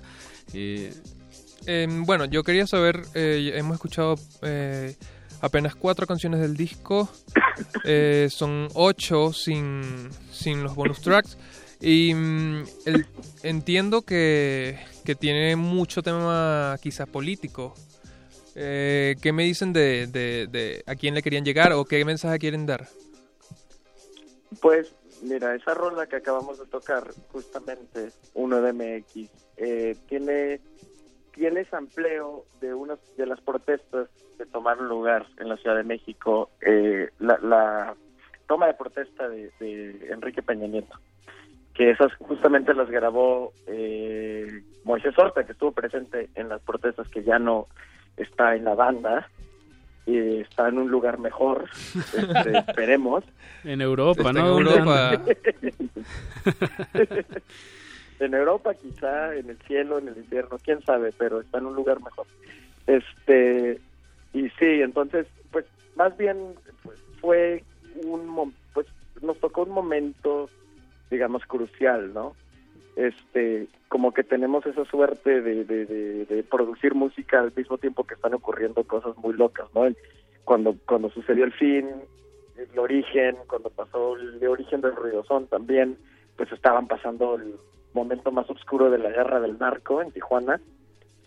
Y cuando nos vamos a DF, pues está, pasa todo esto de, de Peña Nieto, la imposición, uno de MX, yo soy 132. Y, y pues queríamos poner algo ahí, ¿no? O sea, algo de eso, pero, o sea, sin que sea, no sé, digo, ya no quiero decir mucho, ya no, no quiero como que ponerle así como mis, mis huellas al disco ni nada para que para que cada quien lo escuche pues a su No, manera. pero está bueno que contextualices a la audiencia que esto que escuchamos, lo que acabamos de escuchar, pues hay, hay audios reales, ¿no? De, de la toma de protesta de Enrique Peña Nieto. Digo, eso Sí, ya le da un audios tinte. reales, hay, hay audios ahí, o sea, usamos audios de, de varias de varias cosas, ¿no? O sea, de pinches de entre de comunicaciones acá entre entre cárteles, entre, te digo de narcos, de cárteles, hasta del incidente de pues Apatzingán, este samples de la militar mexicana, o sea, más bien como nuestras producciones de antes eran puro sampleo, esta vez como que decidimos usar el sampleo para más bien para agregarle otra dimensión a la música, ¿no? No para hacer los ritmos, no para hacer como no para hacer la música en sí, sino para agregarle como este como casi casi como pues pues como contar la historia sin contar la historia, ¿sabes cómo? Eso. Y pues bueno, bueno, ahorita siguiendo en la línea del disco, al ratito vamos a estar escuchando Soldados sin cara, que es como un pues un- otro ot- pues otro tema que da línea a este tema del que estamos hablando y a mí algo que me, que me parece muy chistoso es la, la tipografía de, de cómo lo promocionan el sencillo, ¿no? Es este la tipografía como oficial, ¿no? De, los informes de gobierno. Pues de hecho se puede descargar la tipografía oficial desde la página del, del, del gobierno mexicano. Ah, bien. Entonces sí, sí, o sea, quien sea puede, puede utilizarlo. Y hay varios como variantes, pero pero de ahí sale hasta los logos y todo se puede bajar ahí. Dominio público bien usado Dominio- por los, los, sí, pues, es- los es dominio macuanos. Y sí, ahí ahí está como la, la crítica sutil, yo creo. Para más información visite www. Chicos, y mm, hablando ahora un poco de, de es súper fastidioso esto de poner géneros, pero pero consideran que siguen haciendo ruidosón. Eh, eh, este disco, los épicos del, del el epílogo es ruidosón o ya murió o qué piensan de, de esto, de, de esta movida que surgió desde los 2009 para acá. Sí, sigue siendo ruido vivo porque todo, todo es razón porque sigue usando el elemento del ruido, ¿no? La, la disonancia en, en, en la armonía y el son porque sigue usando ritmos pues, latinos, eh, tribalosos, o sea, pero pues un poquito ya más mezclado con ritmos dubstep industrialosos y cosas así, pero en esencia los ritmos y el hecho de que emplea melodías sonantes es lo mismo que hacíamos al principio. Digamos que este disco es más Sí, claro, sí, sí, por razón, en ese sentido. Buenísimo, está bien Pero que, sí, que- que no ha pero muerto. sigue siendo ruidoso. Ok, eh, me gusta esto. Em, en cuanto a, a sus próximos movimientos, chicos, sé que acaban de estar en Panamá ustedes dos haciendo como un concierto. Em, ¿qué, qué, qué les espera para 2017? Eh, 2017, pues, este, si todo sale bien, espero que este verano vamos, eh, estamos haciendo una gira en el interior de la República. Y sí, pues es que hay que, sorprendentemente, no tenemos tantos fans en Tijuana como tenemos en el DF. Según los diagnósticos de Spotify, el 80% de nuestros fans están en el DF bien triste, ¿no? Entonces, entonces vamos a ir a, a- hacer nuestro deber como músicos. hacer a- a hacer ruidosón a la capital, sí. Entonces, sí, vamos a estar, vamos a estar haciendo eso, claro. Y esperemos, esperemos que esta vez no tardemos cuatro años en sacar el próximo disco. Entonces, este verano vamos a estar terminando de grabar. Es decir, hay un dato medio, pues no sé, curioso, no sé. Teníamos este disco que no terminábamos, epílogo, que originalmente se iba a llamar La Derrota. Entonces es algo que no, como que no lo mencionamos mucho en las entrevistas porque es un, pa- un poco medio como incómodo, ¿no? Pero hicimos el anuncio de este disco La Derrota hace como dos años, creo, que iba a salir. Eh, que iba a salir y nunca y nunca salió y como que y como que muy así discretamente nomás lo hicimos a un lado. Entonces, mm, le enseñamos estas canciones a un amigo, un muy buen amigo que está escribiendo, de hecho, justamente la crónica del Son que va a publicar este año, un amigo de Tijuana, eh, Alfredo González Reynoso. Y le enseñamos estas canciones y les enseñamos estas canciones de epílogo junto con las canciones de, este de este disco, La Derrota, y nos dicen, no, pues estos son, esto ya es una banda diferente, ¿no? Yo estoy hablando de las, de las canciones que hicimos después de la partida de, de Moisés Horta. Y me dijo, no, estas son dos bandas diferentes, estos son dos discos diferentes. Y gracias a ese comentario tan inocente que hizo, pudimos terminar epílogo, porque entonces ya como que se nos prendió el foco y dijimos, ah, sí, cierto. Pues epílogo es esto, la derrota es esto. Entonces, la derrota está está por venir, nomás pongámoslo así. y ya lo, lo estamos lo estamos terminando este verano, pero sí es algo pues es algo muy diferente, obviamente, pues es el sonido ya de, otra banda, ¿no? Como dice conmigo, de Moy y yo, y, de hecho varios otros colaboradores que tenemos en ese disco que, que luego revelaremos. Perfecto, pues escuchemos más del disco. Eh, sigue, si mal no me equivoco, Soldados sin cara. Algo que quieran pues poner en contexto de esta canción para seguir escuchando todo el epílogo. El single promocional. Cuenten, chicos que esa es la rola que esa es la rola que finalmente casi quiebra la banda por esa rola se, por esa rola tenemos un miembro menos en la banda. Órale. ¿Qué fue, el, fuerte declaración. Esa fue la rola que quebró no esa rola duramos pero sí duramos mucho tiempo en hacerla. Este la debutamos en en el Vive Latino del 2013 justamente. O sea que ya lleva rato que la estamos tocando pero es le pusimos, digamos, mucho, mucho, mucho trabajo a esa rola. Y yo diría que el disco se centra alrededor de esa, de esa canción. O sea, todo gira en torno a esa rola. El, el clímax del disco es, esa canción. Resume todo, yo diría.